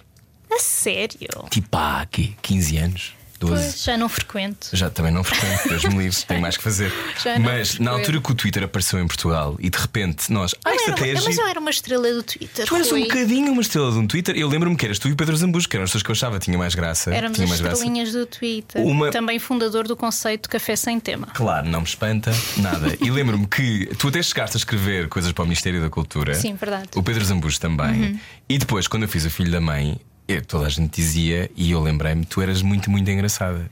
E, e adorei que tu tivesses feito o filho da mãe comigo. Eu também adorei fazer. O que é que te lembras desse tempo? Diz-me lá. Ai, olha, acho que não aproveitei bem, honestamente. Estavas-me a dizer isso numa mensagem outro dia. Porquê que dizes isso? Disse isso, não, Disseste? já não me lembrava. Mas, mas acho mesmo, acho que eu estava ali num. Aquilo punha Que idade é um- que tinhas? Que é 25? 22, pá, aí. 22? Ai, é que eras muito mais miúda. Ok, Sim. 22. E estava. Pois eu tinha 26, sim. Eu estava ainda na faculdade, mas também já estava a trabalhar e acho que não estava com tempo para perceber que se calhar eu estava. Eu, eu podia estar a usufruir mais daquilo, Uhum. tipo, estar a aproveitar mais, não sei. Não sei bem dizer Tens em que noção que aspecto. fazias muito bem. Eu, eu gostava muito de fazer e eu lembro-me das pessoas eh, adorarem, Sim. tipo, virem-me dizer ai, não, eu adoro, ai, e a dizer frases e não sei o quê. Sim. E eu achava isso incrível. Sim, tu eras a, E- a única ponte que eu tinha com a minha mãe, no filho da mãe, era. Débora, Sim, sim, uma personagem que, que pronto, Um- um- um fan favorite. O meu, o meu pânico maior naquela série foi a cena que nós fizemos em que eu era eh, em que eu imitava a tua mãe. Foi super desconfortável para mim. Quando é que isso foi? Eu já, já acho que já me lembro Estávamos vagamente. em, tu- em tua casa, quer dizer, na, Sim, na casa. sim, da minha mãe. Não sei se podemos dizer onde é que gravávamos aquilo. Sim, Mas, Já não há, já não é essa casa. Pronto, hum, mas estávamos na casa onde na altura viviam os teus pais Uhum. e hum, eu estava com uma roupa que, Ah, já me lembro. que era, que era tipo assim, era aquela, o saia casaco. Quando as pessoas falam em saia casaco, era aquilo que eu tinha vestido. E eu estava eu estava sem os meus, estava com uns óculos semelhantes aos, aos da tua mãe, eu suponho, na altura Sim. não me lembro, mas estava sem os meus óculos, o que é uma coisa que me destabiliza muito, Não porque eu nada. vejo muito mal sem óculos. Uhum. E então, pá, tiram-me os óculos, eu fico completamente uh, órfã. não- é horrível. Sim. Pá, eu lembro-me de toda a situação. Primeiro de ter que estar a imitar uma pessoa. Que uma pessoa que eu respeito, mas que não conheço, não é? Não podia dizer, não podia depois ir ter coisas assim, pá, desculpa lá, não sei, alguma coisinha. Mas a minha mãe adorava-te e adora-te, acha que tu és muito engraçado. É. Sim. Oh, Oh, eu fico- gosto muito de ver as coisas dela também. Pronto, ficas a saber. Mas, mas eu, eu lembro-me, foi muito engraçado. Eu acho que as pessoas não têm a noção. E, e isso, na altura, o canal Q é um microcanal, era um microcanal, Uhum. ainda mais pequeno é hoje. E na altura nós fazíamos aquilo e depois as pessoas iam à vida deles gravar mais programas. Pois, sim, sim, não sei se lembras, gravámos tipo sete Sim, cenas de sim, manhã sim, e depois eles iam à vida deles. Ou seja, eu adorei fazer aquilo e foi, foi um momento muito particular. E lembro-me na altura de pensar que tu poderias fazer aquilo que tu quisesses na vida. Porque tinhas mesmo uma. Tu aos 22 anos ter aquela. Tu foste fazer uma coisa que, tá, que é difícil de fazer e tu fazias de uma forma muito leve e livre. Se calhar porque não tinhas a consciência. Sim, talvez. Mas, mas nunca pensaste seriamente em ser atriz ou fazer uma Eu carreira queria nesse... muito, quando eu era miúda, eu queria ser atriz, sim. Mas depois eu disse que ia ser jornalista e fiquei comprometida. e não dá, não é? Porque Deus Sim. ouviu. Exato. Exatamente. Não pensas nisso de vez em quando? Eu penso que há um lado uh, performativo Uhum. em mim que eu não exploro no meu trabalho e, portanto, também não exploro muito na minha vida. Hum. Uh, no- sem, sem ser em conversas com amigos, não é? Uhum.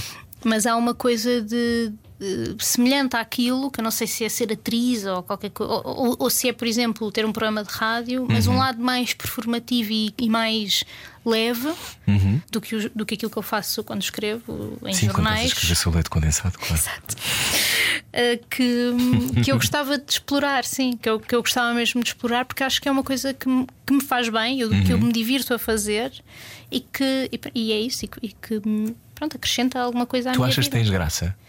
Não sei, eu, eu, eu gosto muito de fazer rir pessoas. Sim. É um, E prazer, é um prazer, sim, e, e quando faço é um prazer mesmo grande, honestamente, desde miúda. Uhum.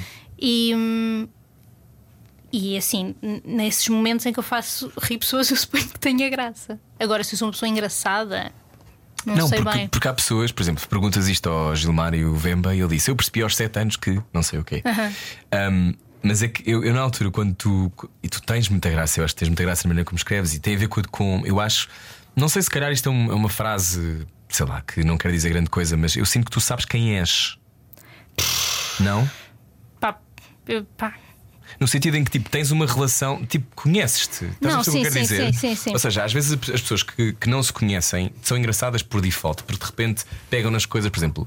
A Catarina Valentine, que é muito minha amiga, uma ótima atriz, e ela sempre achou que não tinha graça. E eu acho que é das pessoas mais engraçadas que eu conheço. Porque ela não faz por ter graça, mas tem muita graça. Na maneira como vive e com as coisas que me diz. Tem muita graça. E eu sempre achei que tu tinhas uma noção muito clara, e se calhar é um erro meu de análise completo, que sabias quem eras desde miúda. Se calhar porque és, não sei, pareces Talvez. muito Não sei, estruturada. eu, eu, não sei. eu penso muito sobre, És sobre super tudo. analítica, é isso? Sim, e penso muito sobre. Eu passo muito tempo a tipo. E até me incomoda um bocado às vezes ver as pessoas tipo sem a fazer a, a- não estar paradas, sabes? Aquelas pessoas que estás no autocarro e elas estão tipo a ver telefone e não sei o quê. TikTok. Pá, a minha coisa eh, preferida é estar só a olhar para o- no, no metro, só a ver o que, é que as pessoas estão a fazer e aquela sensação do, do- da cabeça se perder, Uhum. sabes? Tu de repente já não estavas ali no metro, estavas em eh, 50 anos antes de Cristo. Eu, eu, eu acho que se calhar tem a ver com isso. Eu penso, eu penso muito sobre coisas em geral e sobre mim também. Penso muito sobre mim, sobre o que é que quero fazer, sobre porque é que eu fiz aquilo, sobre porque, Uhum. o, aquilo, talvez a que as pessoas chamam o overthinking. Hum. Só que eu acho que isso, as pessoas dizem overthinking com, com, de um Com- lado com um pejorativo, Uhum. não é? Eu acho que é bom. Eu não deixo que isso me leve também para o, poço, não é? Nem quero, nem Nem tens quer. tempo, lá. Meu Deus, Nem tenho tempo para isso. era o que mais me faltava agora Não, dentro da mas- minha cabecinha e estar a. Olha, a- então, mas isto é o quê? mas, é um salto. mas eu acho que isso é, eu, eu vejo isso como e acho que levo isso para um sítio bom. O que é que te dá alegria? Olha, o que me dá alegria é estar de férias, já falámos sobre isso. Sim, comer. Comer dá-me muita alegria. Por acaso, quando comes uma coisa que te eh, desespera ou desilude, deve ser uma dor, não? É um boca- A- eu a mim- a mim sim, chateia-me bastante. Sim, sim, Não eu não sei se- gosto, não gosto também. Hum. Eu tenho, eu acho que há uma coisa que se calhar vou dizer aqui para as pessoas tentarem implementar. Hum. Eh, a gente te- tem uma saúde não é? que temos que, que- Preservar. que preservar. Não gastem créditos da vossa saúde com coisas que não valem a pena. E isso- Exemplo? por exemplo, uma coisa, um pratinho que não está bem feito, que não está bom. Não é? Façam disso uma refeição puramente utilitária, que é Uhum. não vou cair para o lado, como aqui um bocadinho, pá, e o resto. Uhum. Desperdício alimentar também não, mas eh, é isso, eu fico um bocado triste e tento. Se é para apostar que vale a pena. Sim, eu tento não comer, comer coisas que não me deixam. Pronto, que não estão boas, que não gosto, não sei o quê. Uhum. Mas sim, é uma coisa que me dá alegria comer bem. E comer, comer aquele prazer de comer com fome, Hum, sim. sabes? Tipo, ai, está-me mesmo a apetecer Rojões. rojões. isso, isso é muito bom. Também gosto muito de estar, eh, de ta- estar em casa com, o- com o meu namorado, a, sei lá, a fazer limpezas. Ou... É uma coisa. É uma coisa que me dá muita alegria. Gostas de limpar? Gosto. Não, não limpo muito. Digo já. Não sou maluquinha das Hum. E gostas de estar limpezas que. Ai, adoro. Adoro. É a melhor coisa. É a melhor Digo já, para quem não sabe, Para quem nunca viveu. quem deixa-me não que diga. sabe, não está nada mal. E- Não, gosto. E estar no sofá. Aquela coisa de estar no sofá e, estar eh, só a ver televisão, assim. Hum. Ah, é muito bom. Passadeira vermelha, por exemplo. Vida doméstica, não é? Adoro, adoro. Adoras, claro. Uma coisa que eu faço quando estou, tive um dia difícil, estou a Uhum. dizer, pá, só quer mesmo puxar o preço certo para trás. Mas vês mesmo. Literalmente, Rui. Todo? Rebobino o preço certo Sim. e aquilo diverte-me. Sim. E diverte-te porque tu gostas de ver Fernando Mendes a interagir com pessoas. Sim, sim, Claro. sim. Aquilo é o Fernando Mendes. Claro. Toda a gente sabe. Toda a gente Mesmo sabe. no estrangeiro, Sim, ele é de resto o The Price is Right. referência Sim, para internacional. todos. Sim, sim, sim. Hum, que programa é que gostarias de fazer? Tens algum? Rádio Ou televisão? ou televisão? Porque eu, eu ainda nem explorei muito o teu eh, invejável conhecimento televisivo, não é? Não é Porque um pro- invejável, mas não, é alguma mas coisa. sabes, umas coisas, houve lá. Sim, sim, Momentos sim. míticos, quer dizer, mas também nós temos um bocado as mesmas referências, que é o bar da TV, não é? Sim. Tipo, estas, esse Master lado. Plana. É o dourado, não é? É o Eldorado da televisão Sim. portuguesa, é época dourada. Sim. Hum, portanto, há pouco falavas que querias recuperar os acorrentados, que eu acho que é uma coisa que devemos trazer outra vez para, para esta Sim, conversa. sim. Uh, acorrentados que nos deu figuras como hum, Isabel Figueira, Isabel estou- Figueira andou lá, não andou? Acorrentada. Sim, acorrentada. Imagina esse programa hoje. E, e assim, uma era pessoa, uma pessoa daquelas tipo excesso também deve estar lá. Sim, um deles. Um deles ou dois, não sei bem. Sim, tipo alguém chamado Mickey. É? tipo alguém assim. Mas tu, tu, tu, quando olhas para este tempo e olhas para a rádio e para a televisão, sentes-te atraída por isso ou nem por isso? O tempo presente. O tempo presente.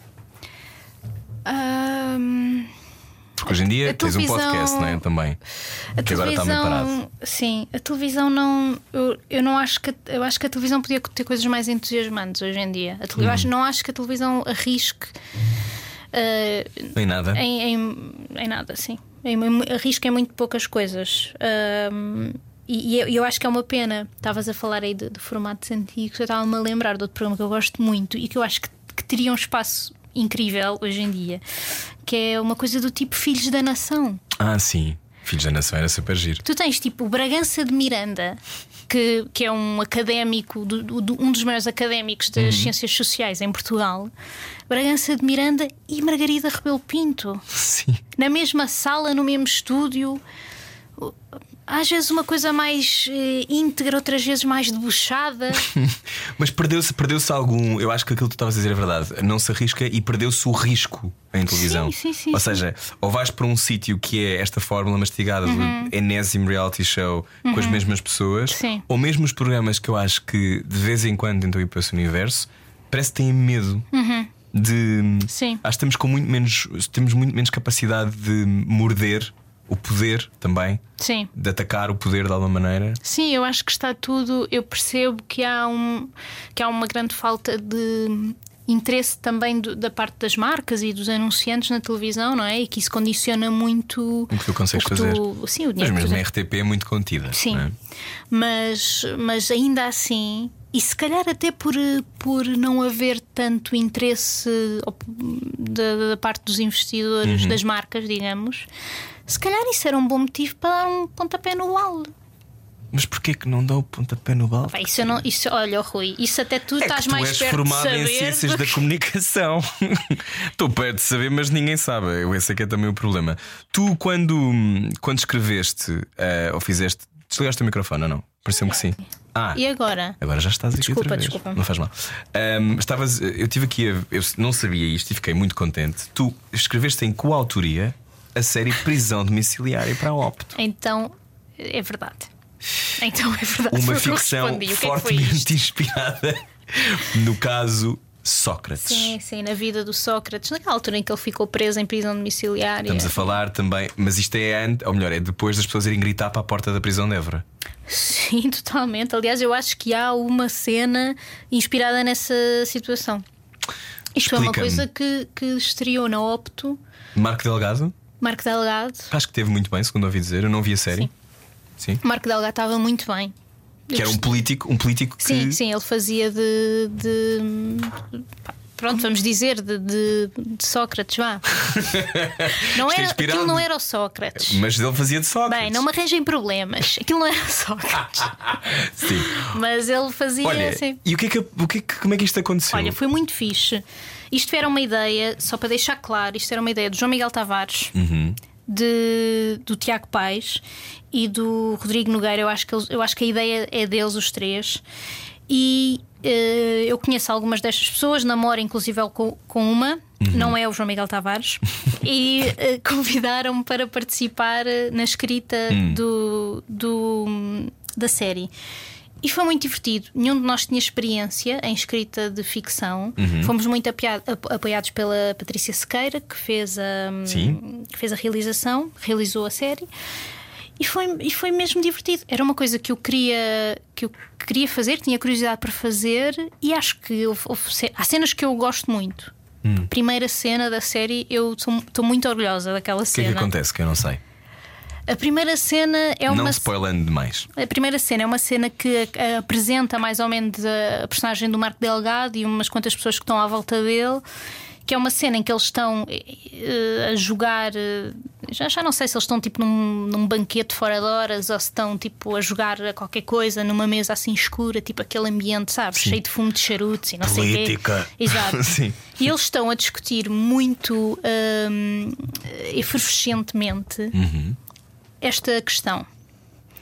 Na música, esta balada que te dou, linda é linda, Esta balada. esta balada que te dou. O primeiro linda é vocativo ou é uma repetição do. de- do- é uma repetição. Portanto, ela está a dizer linda, pessoa- pessoa- está a chamar. Linda, linda. Linda, desculpa, olha. ah, ou é o nome da pessoa, ou é, É só balada. linda, linda. Tipo, mesmo linda esta balada que te dou. Eles estão a discutir isto. Nessa primeira cena. Isto tem a tua mão, claramente. Sim, essa, essa cena foi. Isto é uma discussão que eu e o Tiago, o meu namorado, nós temos há muito tempo e, e que usámos para apresentar estas personagens porque se irritam, porque mostram logo que são super. eh, hum, Dominadoras? Sim, e, o, e o a personagem do Marco Delgado mostra Uhum. logo que domina ali as opiniões e que, e que há uma certa, eh, um certo medo, um certo respeito pela maneira como ele age. Uhum. Depois entra a polícia e ele é preso. É esta a cena. É preciso ter cuidado. Armando Gama. Armando Ah, Gama, que já Deus o tenha. Deus o tenha. Ahm, eu fico muito contente que isso tenha acontecido. Não como Armando Gama tenha ido à vida dele, mas que, linda, linda, esta balada que tu tenha tido honras de abertura de episódio, Sim, por- porque sim, é uma sim. coisa que atravessa a nossa, a nossa cultura. Sim, sim, sim. Ahm, então, sempre é verdade que os escritores vão buscar as suas vidas, as suas experiências. Sim, acho que estar a chamar escritores a estas pessoas pode ser um overstatement, um exagero. Não, mas porque não? Mas o que é que tu sentiste Sim, mas quer dizer, eu acho que não há ninguém que escreva sobre coisas que não que não conhece? Conhece. Sim, Mesmo, tipo, a ficção científica é sempre sobre o presente. Sim, Não é? Eu estou aí a buscar um exemplo da coisa que parece mais distantes. distante da nossa realidade. Eu Uhum. acho que eu, eu gosto muito de ler e eu acho que eu não eu, tipo, eu sei que aquelas pessoas estão sempre ali de alguma maneira, Uhum. nem que seja na sua na antítese daquilo que estão a escrever. Sim, e estão a revelar quem são, não é? Sim, acho que naquilo, sim. naquilo que escrevem. Tu, são oito episódios desta prisão domiciliária para a Opto. Ahm, qual foi a maior dificuldade e a maior eh, ahm, surpresa? Porque estás, estás a falar. De, esta série não é sobre o Sócrates, mas se fosse sobre uma figura como o Sim. Sócrates, há, é um pântano, não é? É uma coisa. Sim, sim, sim, sim. No sentido que há muitas camadas e Uhum. camadas e camadas. Eu acho que a maior surpresa, disseste Sim, surpresa. surpresa e dificuldade. Sim. Sim. Eu acho que a maior surpresa foi tentar. eh, Foi conseguir de vez em quando, apesar de não saber absolutamente nada sobre o que estava a fazer, fazer uma coisa divertida e que depois no resultado final até saía bem. Uhum. A maior dificuldade foi precisamente fazer com que as coisas depois re- resultassem em alguma coisa Hum. que, o, que o texto fosse interessante e não fosse explicativo, não é? palavroso. Porque- e palavroso, que é uma coisa que vendo ficção portuguesa é um. É um provavelmente é um sítio para onde nós tendemos naturalmente, porque todos os exemplos são mais ou menos assim. Uhum. Eu, eu gostei muito, por exemplo, de ver o Glória, porque achei que era totalmente uh, Diferente disso. diferente disso. Sim. E na altura eh, eu acho que essa foi a maior dificuldade. Foi como é que se dá esta informação Sem ser. neste. neste... Sabes o teu tio que também tem a empresa ou onde se faz os carros, onde Sim. morreu o teu primo? Sim. Estou desesperada. Eh, sim, eu acho que isso é a maior dificuldade. E, e- e- e de vez em e ver a série depois e, e identificar que uma ou duas cenas, que não são muitas, se calhar, mas uma ou duas em que isso foi de facto ultrapassado e fizemos uma coisa interessante, tipo essa primeira cena, que eu gosto muito, hum, é, é uma surpresa. Não, não achei que fosse acontecer assim. Hum. Então agora que, que já percebeste que fazes várias coisas, o que é que queres fazer? Olha, não sei. Porque Não porque- sei, é a minha primeira resposta para tudo, desculpa. Não sei, não, mas ainda bem, porque antes isso do que fingir que tens uma resposta. Hum, há esta coisa de. Eu acho que também és uma dessas pessoas, tu tens vários talentos, não é? E, e se calhar vêm todos do mesmo sítio, que é a tua leitura da realidade, mas, mas tu já, já sentes isso que consegues fazer várias coisas diferentes e podes ser feliz a fazer várias coisas, ou não? Sim, sim, sim, sem dúvida. Eu acho que, que vou, vou hum, continuar hum, a escrever de alguma maneira, não se- provavelmente em formatos no futuro que não são aqueles de hoje. Eu acho que isso vai eventualmente evoluir, eu espero que evolua. Hum, não sei muito bem, eu acho que aquilo que estávamos a falar há bocado sobre um- uma, uma versão mais performativa minha, eu acho que é uma coisa que eu gostava de explorar, porque acho que é uma coisa bastante. hum, Permite-te um bocado não estar sempre a levar contigo. Sabes? Não sei se tu, sendo Ou, ator. leva- ou levaste contigo completamente, Sim, mas, mas podes espiar algumas dessas coisas. Sim, sim, não ao sei se também sentes isso enquanto. Sinto, sinto. Eu acho, eu acho que há, uma, há um, um lugar que tem a ver com ahm, a reflexão que depois tu, ao verbalizares, pode resultar noutra coisa qualquer, num objeto. E isso é muito que és tu a fazer. Uhum. Eu, eu já fiz várias coisas. Como saberás? Não, já fiz várias coisas, mas eu acho que o sítio onde eu fui verdadeiramente mais feliz foi no Filho da Mãe. A sério? Sim, Eu às vezes penso, eh, quando falamos sobre Filho da Mãe ou quando alguém me fala sobre a série, eu penso, eu tenho curiosidade de te ver hoje fazer aquilo. Eu também, eu também tenho. Só, eu acho que hoje faria muito melhor, mas há uma, há uma cena de uma ideia. Ao mesmo tempo, se eu pensar no que nós fizemos, é uma loucura porque nós não tínhamos. Ou seja, o canal aqui fazia o que podia, mas eu não tinha qualquer tipo de escola de teatro. Ah, sei lá, tu foste fazer sem saber também o que é que se conseguias ou não. O texto que nós escrevíamos, eu escrevi com a Susana Romana. E, ou seja, era, era divertido, mas ao mesmo tempo. Eu também acho que é um tempo e às vezes não, não se deve mexer. Mas também todos os dias alguém me pergunta. Sim. E passaram 10 anos. É bizarro. Sim, sim, sim. É muito bizarro. Mas olha, é pá, vamos, vamos fazer isso, Rui. Opa, oh, Débora, É pá. vamos, ter que pensar sobre isso. Como é que, como é que aquelas personagens, e, e, tipo, onde é que elas estão hoje, não é? Sim, o que é que elas fariam? O que é que achas Sim. que a tua personagem faria? Eu acho que ela, ela- eu acho que ela, sei lá. Achas que está a trabalhar com influencers? Não, para não. Não, eu acho, Acho que que ela, é um ela bocado- pode ter negado a sua relação com a fama e só há uma pessoa que a faz pensar duas vezes, que é a minha mãe. tipo, há qualquer, aconteceu qualquer coisa, houve esta coisa. Eu acho que ela pode ser, eh, imagina, alguém que rejeita este universo dos influencers. Sim, eu ela sabe também há acho que a sério. Eu, eu, ela, ela tinha uma coisa que era assim uma duplicidade. Aquilo, as pessoas que são tipo freudianas estão malucas com a Débora. estão completamente anos- malucas. Sim, no ISPA não se fala de outra Não se coisa fa- é, desde há uma cadeira, Beyoncé e Débora. Mas ela tinha Sim. assim uma duplicidade que era ela tinha um fascínio, ela queria ser a tua mãe, ela, Sim, ela sim. queria ser a tua melhor amiga. Sim, sim, Ela- sim. Mas ao mesmo tempo eh, uma rejeição também desse Sim. universo, não é? Que, que, que não é pouco comum em pessoas que trabalham com figuras públicas. Claro. Que é tipo, Imagino não, que não. Isto, isto é um horror, mas ao mesmo tempo. Mas a questão é que desde aí, se bem te lembras, foi muito antes desta explosão toda. Sim, sim, sim. sim, Foi antes da Cristina Ferreira ser a Cristina Ferreira. Uhum, totalmente. Mesmo os influencers não eram uma coisa. Não, eu, eu lembro-me de, de- Havia cenas em que eu gozava, em que eu tipo vendia detergente ou que qualquer sim, coisa, sim, mas não era uma. nada- mas não era nada, não existia. Não, exi- não existia mesmo.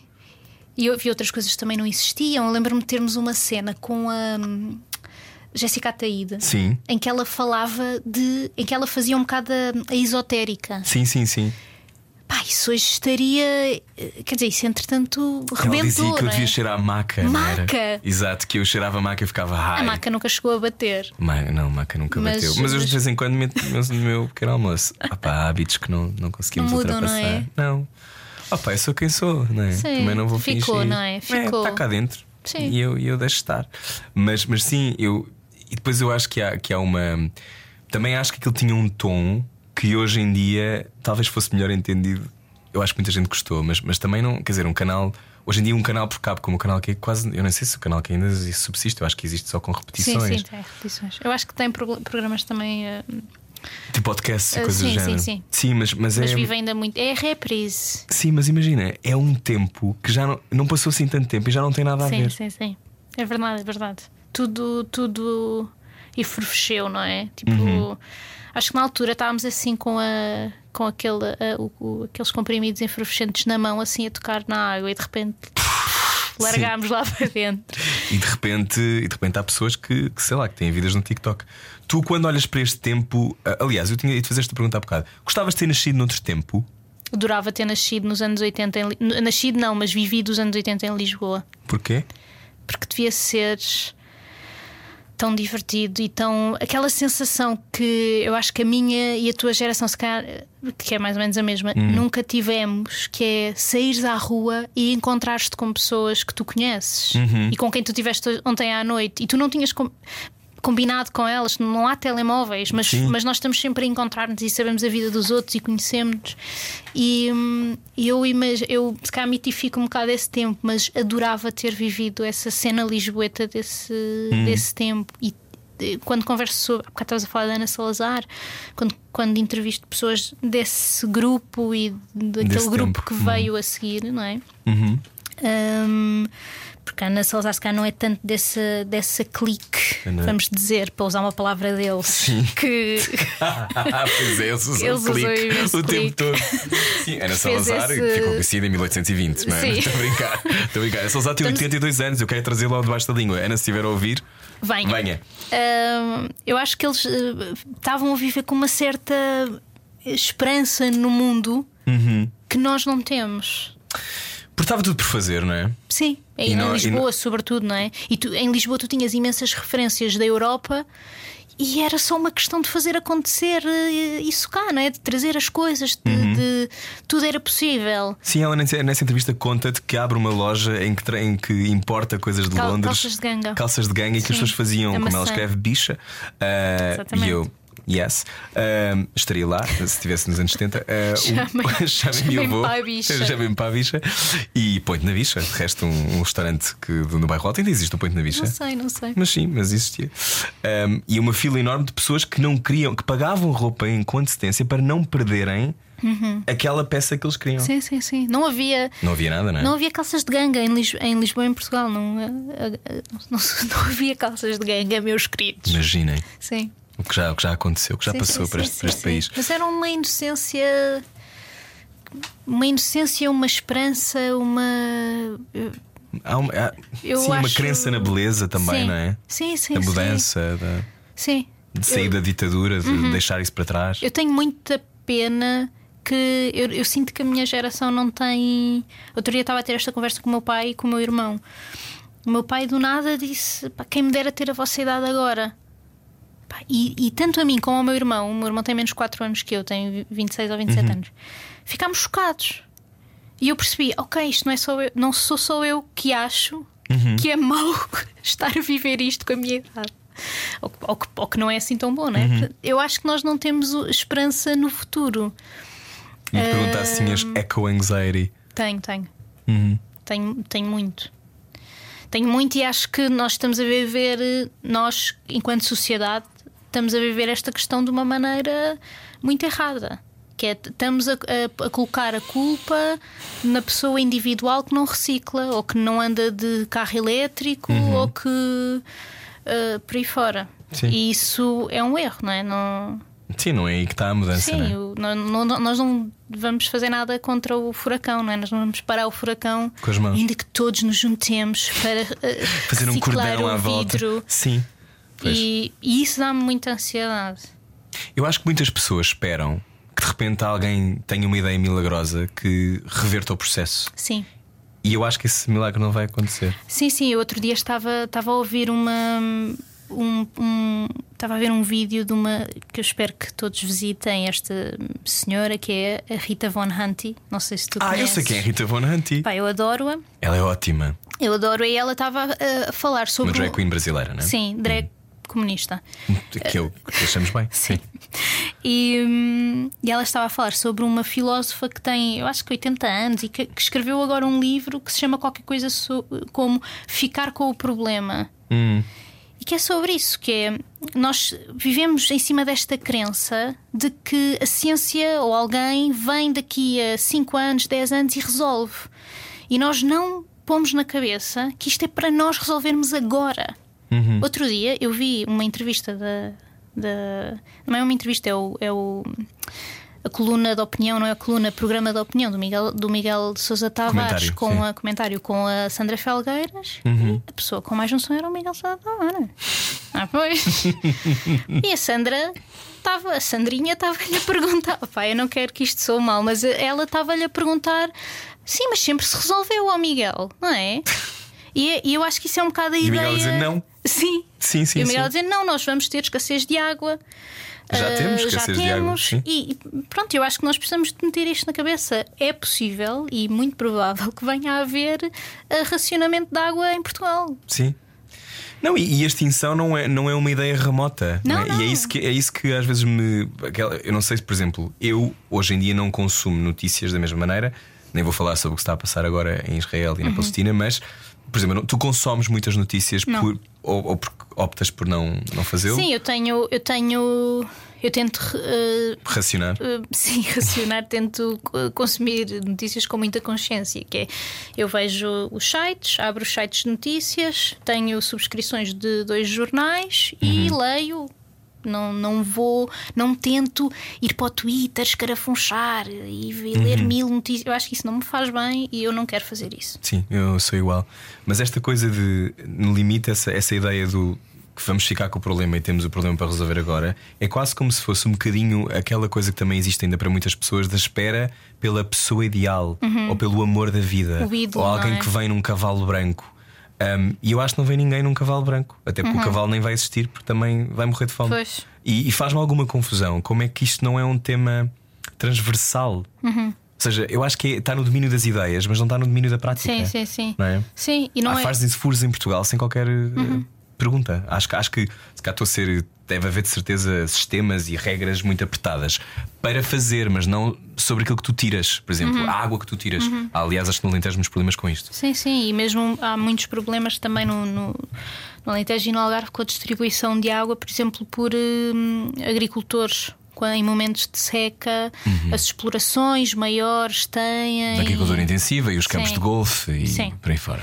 Hum, sim, é isso. Eu acho também que há uma. Nós vemos isto muito também como uma questão geracional, o que é um erro brutal. Porque, primeiro, porque isto não é uma coisa que vai afetar a minha geração, vai Sim. afetar.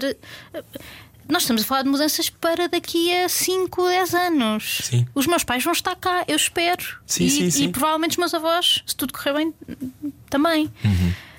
Isto não, isto não é para mim.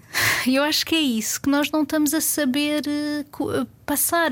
Nós, Uhum. enquanto geração que claramente está preocupada com isto de uma maneira excepcional, não, acho que não estamos a saber falar sobre isso neste sentido. mas imagina, tens uma cidade que também não resolve problemas básicos, como como é que as pessoas se podem mover não, dentro da não, cidade. sim, esque- é- é- No outro dia, como é que é?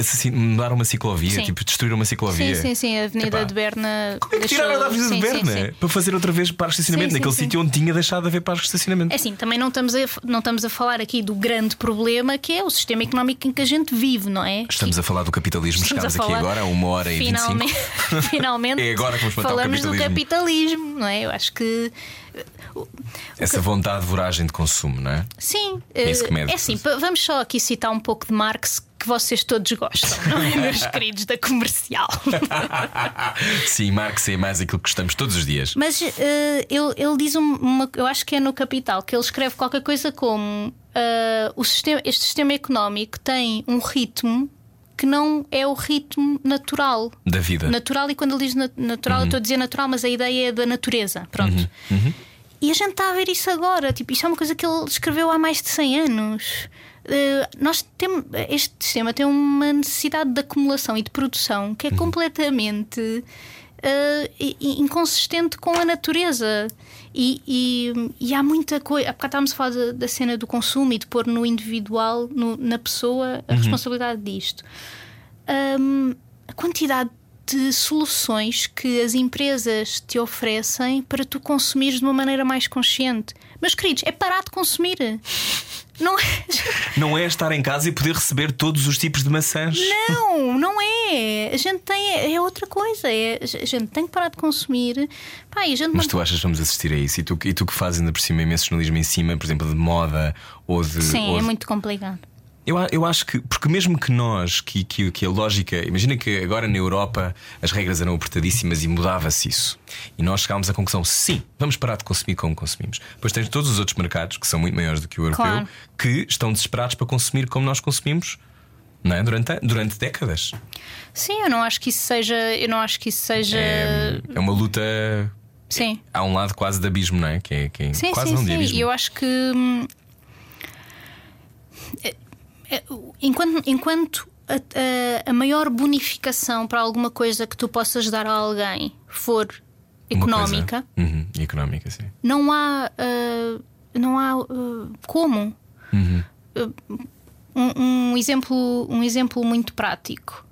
Ah, eu acho que foi em Itália o ano passado, já não me lembro, durante a seca, que tu não podias encher piscinas. Uhum.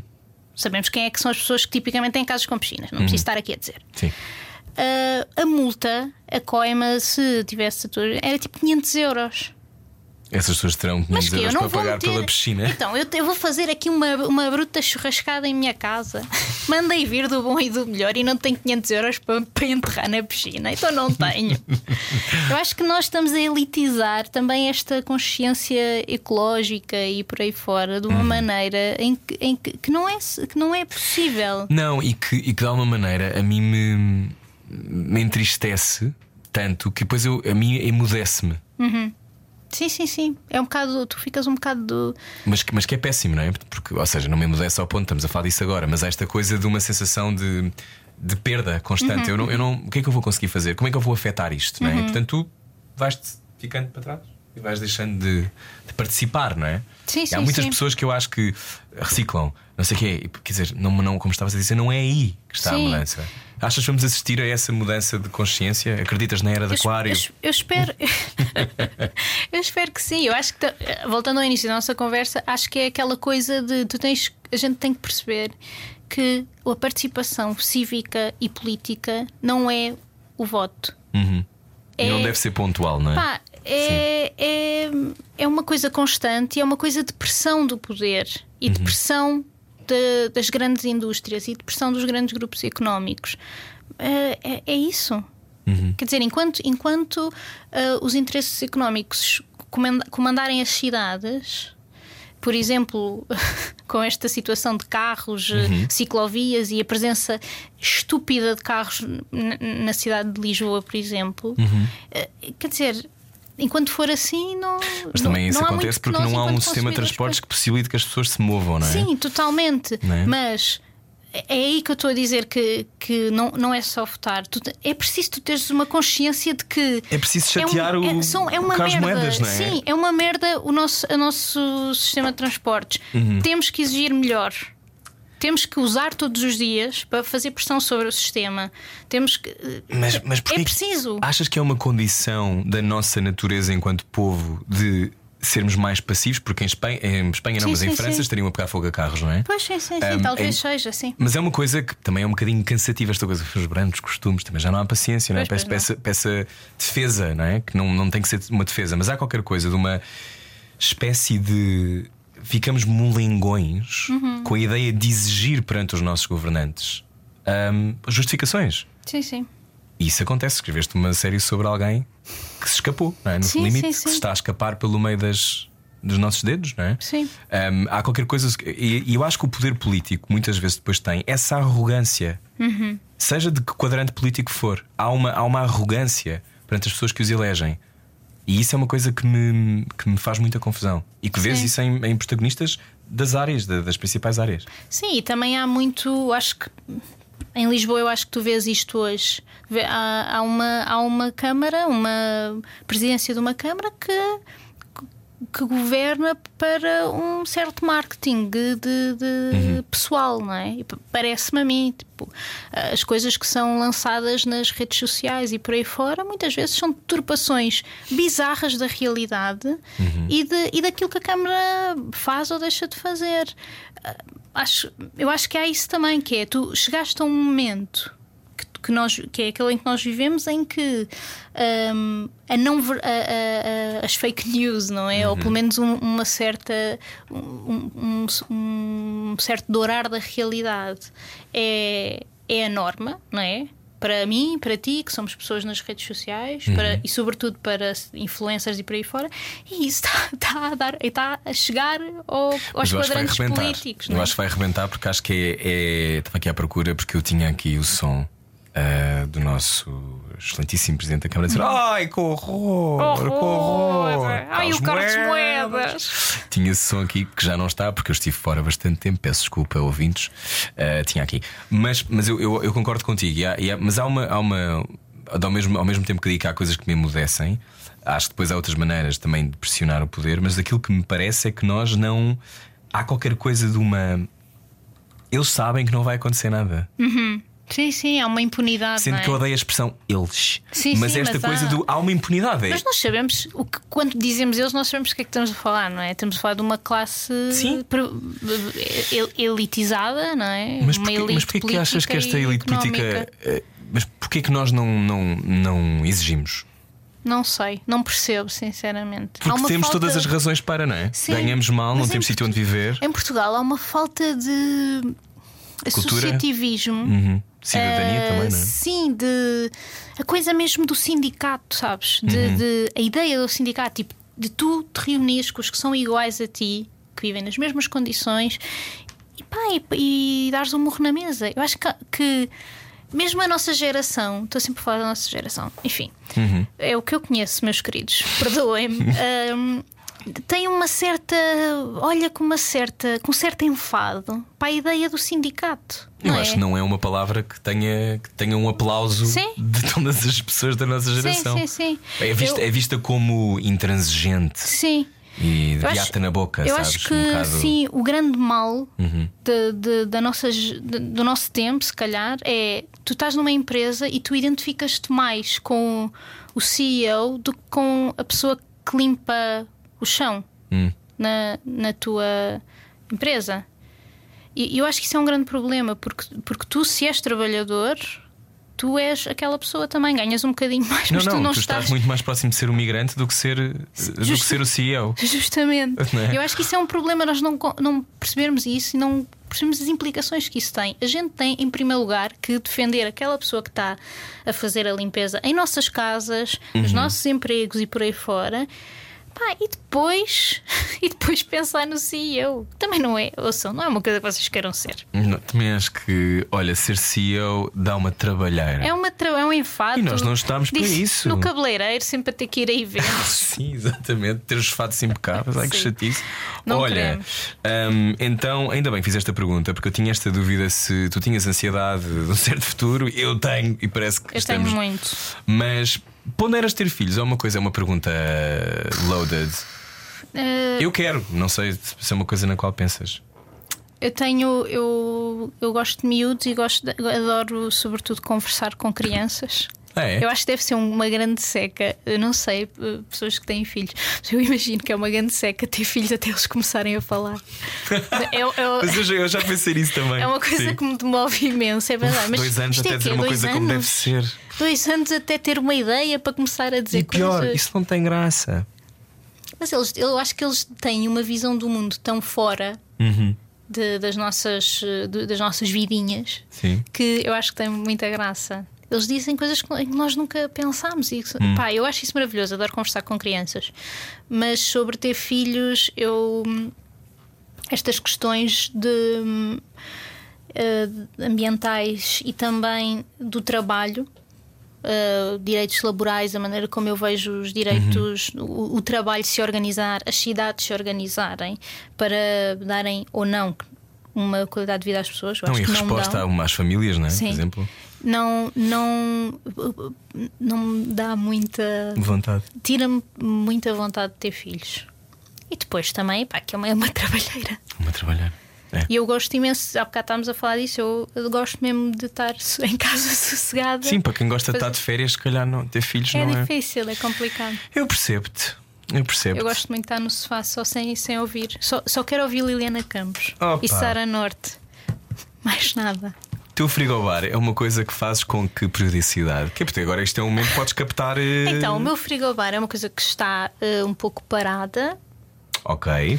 E não tem É muita. uma newsletter. Eu Sim. nunca tive uma newsletter. Como é que é ter uma newsletter? Uma newsletter, ah, as pessoas eu percebo, eu às vezes É recebo. meio excitante isto ter uma newsletter. Sim, és uma Sarah, Sarah Sim. Jessica Parker. Car- Carrie Bradshaw. Exato, exatamente, Sim, desculpem. sim. Ahm, eu criei aquilo porque eu queria ter aquele tipo de. Eu queria escrever aquele tipo de textos e não, há um- não havia um sítio para os publicarem. Uhum. Então eu só comecei a publicar ali porque percebi que existia essa possibilidade. Uhum. Uma, uma plataforma que basicamente é um blog. Uhum. É como um blog, só que aquilo envia as tuas Dispara cartinhas. para os e-mails. Sim, para as pessoas que assinam gratuitamente. Ainda é gratuito. Vão um dia lá. sim, vais ter que subscrever, carrega no sininho. quando a milanesa me começar Olha, a pagar às para vezes- aparecer ali na. para eu falar das massas milanesas. Pode acontecer. É o Olha, meu sonho, é ser o rico fazeres das newsletters. news fazeres. Olha, hum, gostas de ser jornalista freelancer ou ainda não tens uma noção? Do que, Gosto. Do que é que. Agora eh, estou a gostar muito de ser. Porque tens a liberdade que não tinhas quando estavas a, seta a uma publicação. Sim, sim, sim. A liberdade não é no sentido de eh, poder dizer coisas ou escrever coisas que não escrevia antes. É uma liberdade que tem a ver com o meu tempo, com a gestão do meu tempo, do tempo da minha vida, do meu dia, da maneira Uhum. como ele acontece. Um, E também me oferece a possibilidade de escrever para meios diferentes que, portanto, têm visões e maneiras de escrever sobre e de ver o mundo diferentes. E isso é, é bom porque, porque me permite escrever sobre muita coisa. Um, citaste Passadeira Vermelha diversas vezes nesta conversa. Um, estou muito entusiasmado em saber ponto, o que é que andas a ler e o que é que andas a ver. Hum, olha, ando a ver, além de Passadeira Vermelha e do Preço Certo, ocasionalmente também, ando a ver uma série que se chama eh, A Arquiteta, que é uma série que, se não me engano, é tipo norueguesa ou finlandesa, um, um país desses com dinheiro, que é uma série que está no Filmin e que é sobre um futuro distópico em que as pessoas não conseguem eh, arrendar uma casa. Falámos tanto sobre isto. É o futuro distópico que acontece em eh, outubro de 2023 Sim, é em daqui a um Lisboa. ano. É, é o, Não é conseguem mesmo não arrendar uma conseguem casa. arranjar uma casa e não é um spoiler dizer isto. Estão a alugar par- ah, lugares em parques de estacionamento Para viver. subterrâneos para viverem ah, ilegalmente. Porque deixou de haver carros nas cidades, né? porque as pessoas não conseguem estar na cidade por isso simplesmente, trabalham todas de casa Uau! e, hum, e pronto, é a nossa vida ao extremo. É um bocadinho como Years and Years, não é? Sim, é depois, eu acho que aquilo é depois de, Years de Sim. todos os episódios de Years and Years tinha aquela coisa boa de demos a volta, quebrámos a vedação. Aí não há vedação sim. para quebrar, não, não, não, é? não.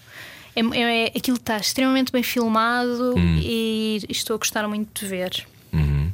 Mas viste o documentário de David Beckman? eh, Não Beckman? vi. Beckman? Beckman. Beckham. Beckham. Beckman. o... Não vi, mas vi aquela, aquela cena que toda a gente viu. Da, da Vitória. Um, e o que é que andas a ler? Neste momento estou a ler uh, a história do Cerco de Lisboa, do, do Saramago. Um, obrigado.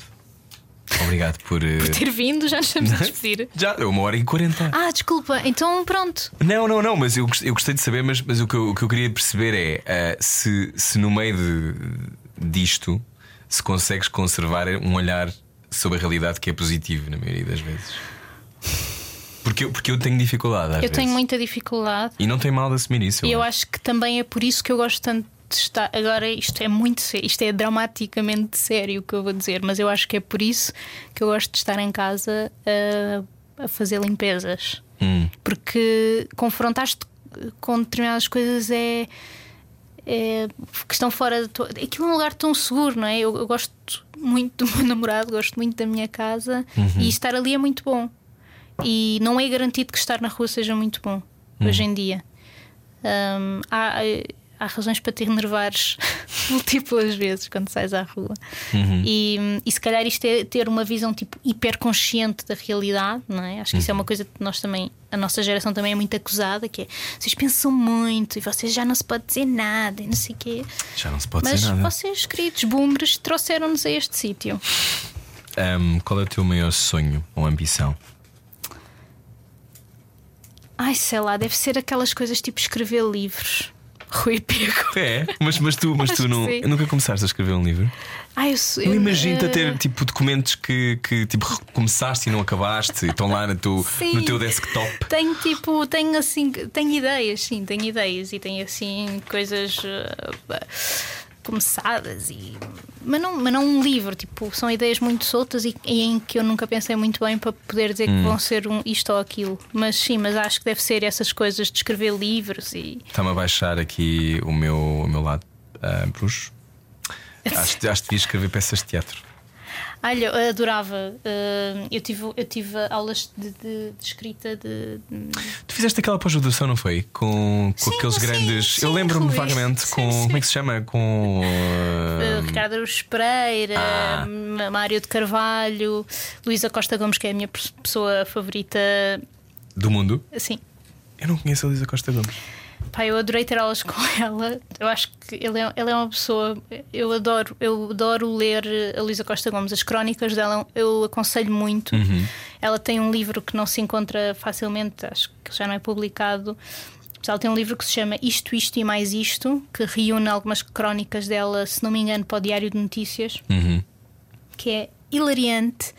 Ela tem ah, contos hilariantes. O livro ahm, ah, Contos Outra Vez, da, da Luísa Costa Gomes, é, tem muita graça. Contos outra vez. Contos outra vez. Desculpem lá.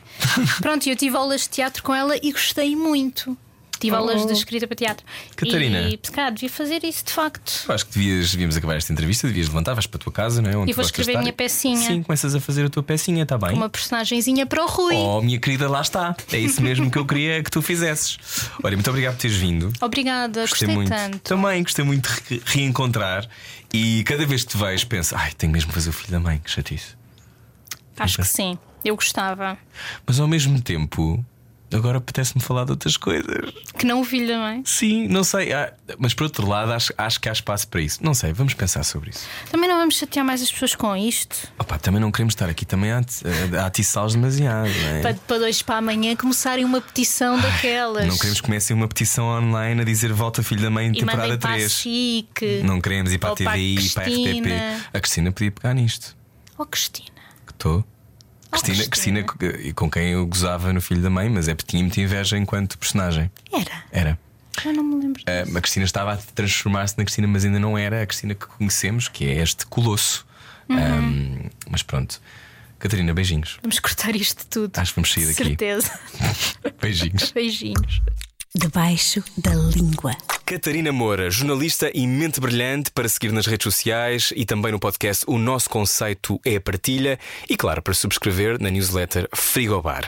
Na próxima semana, no Debaixo da Língua, é a vez de Marta Baidek. O último filme no qual a Marta trabalhou foi Asteroid City, de Wes Anderson. E antes? Antes houve Black Widow, Star Wars, Ready Player One. É uma conversa incrível para ter com a Marta na próxima semana. Junte-se a nós e já sabe, pode sempre propor convidados nas redes sociais. Adeus, até para a semana. Debaixo da língua. Na Rádio Comercial.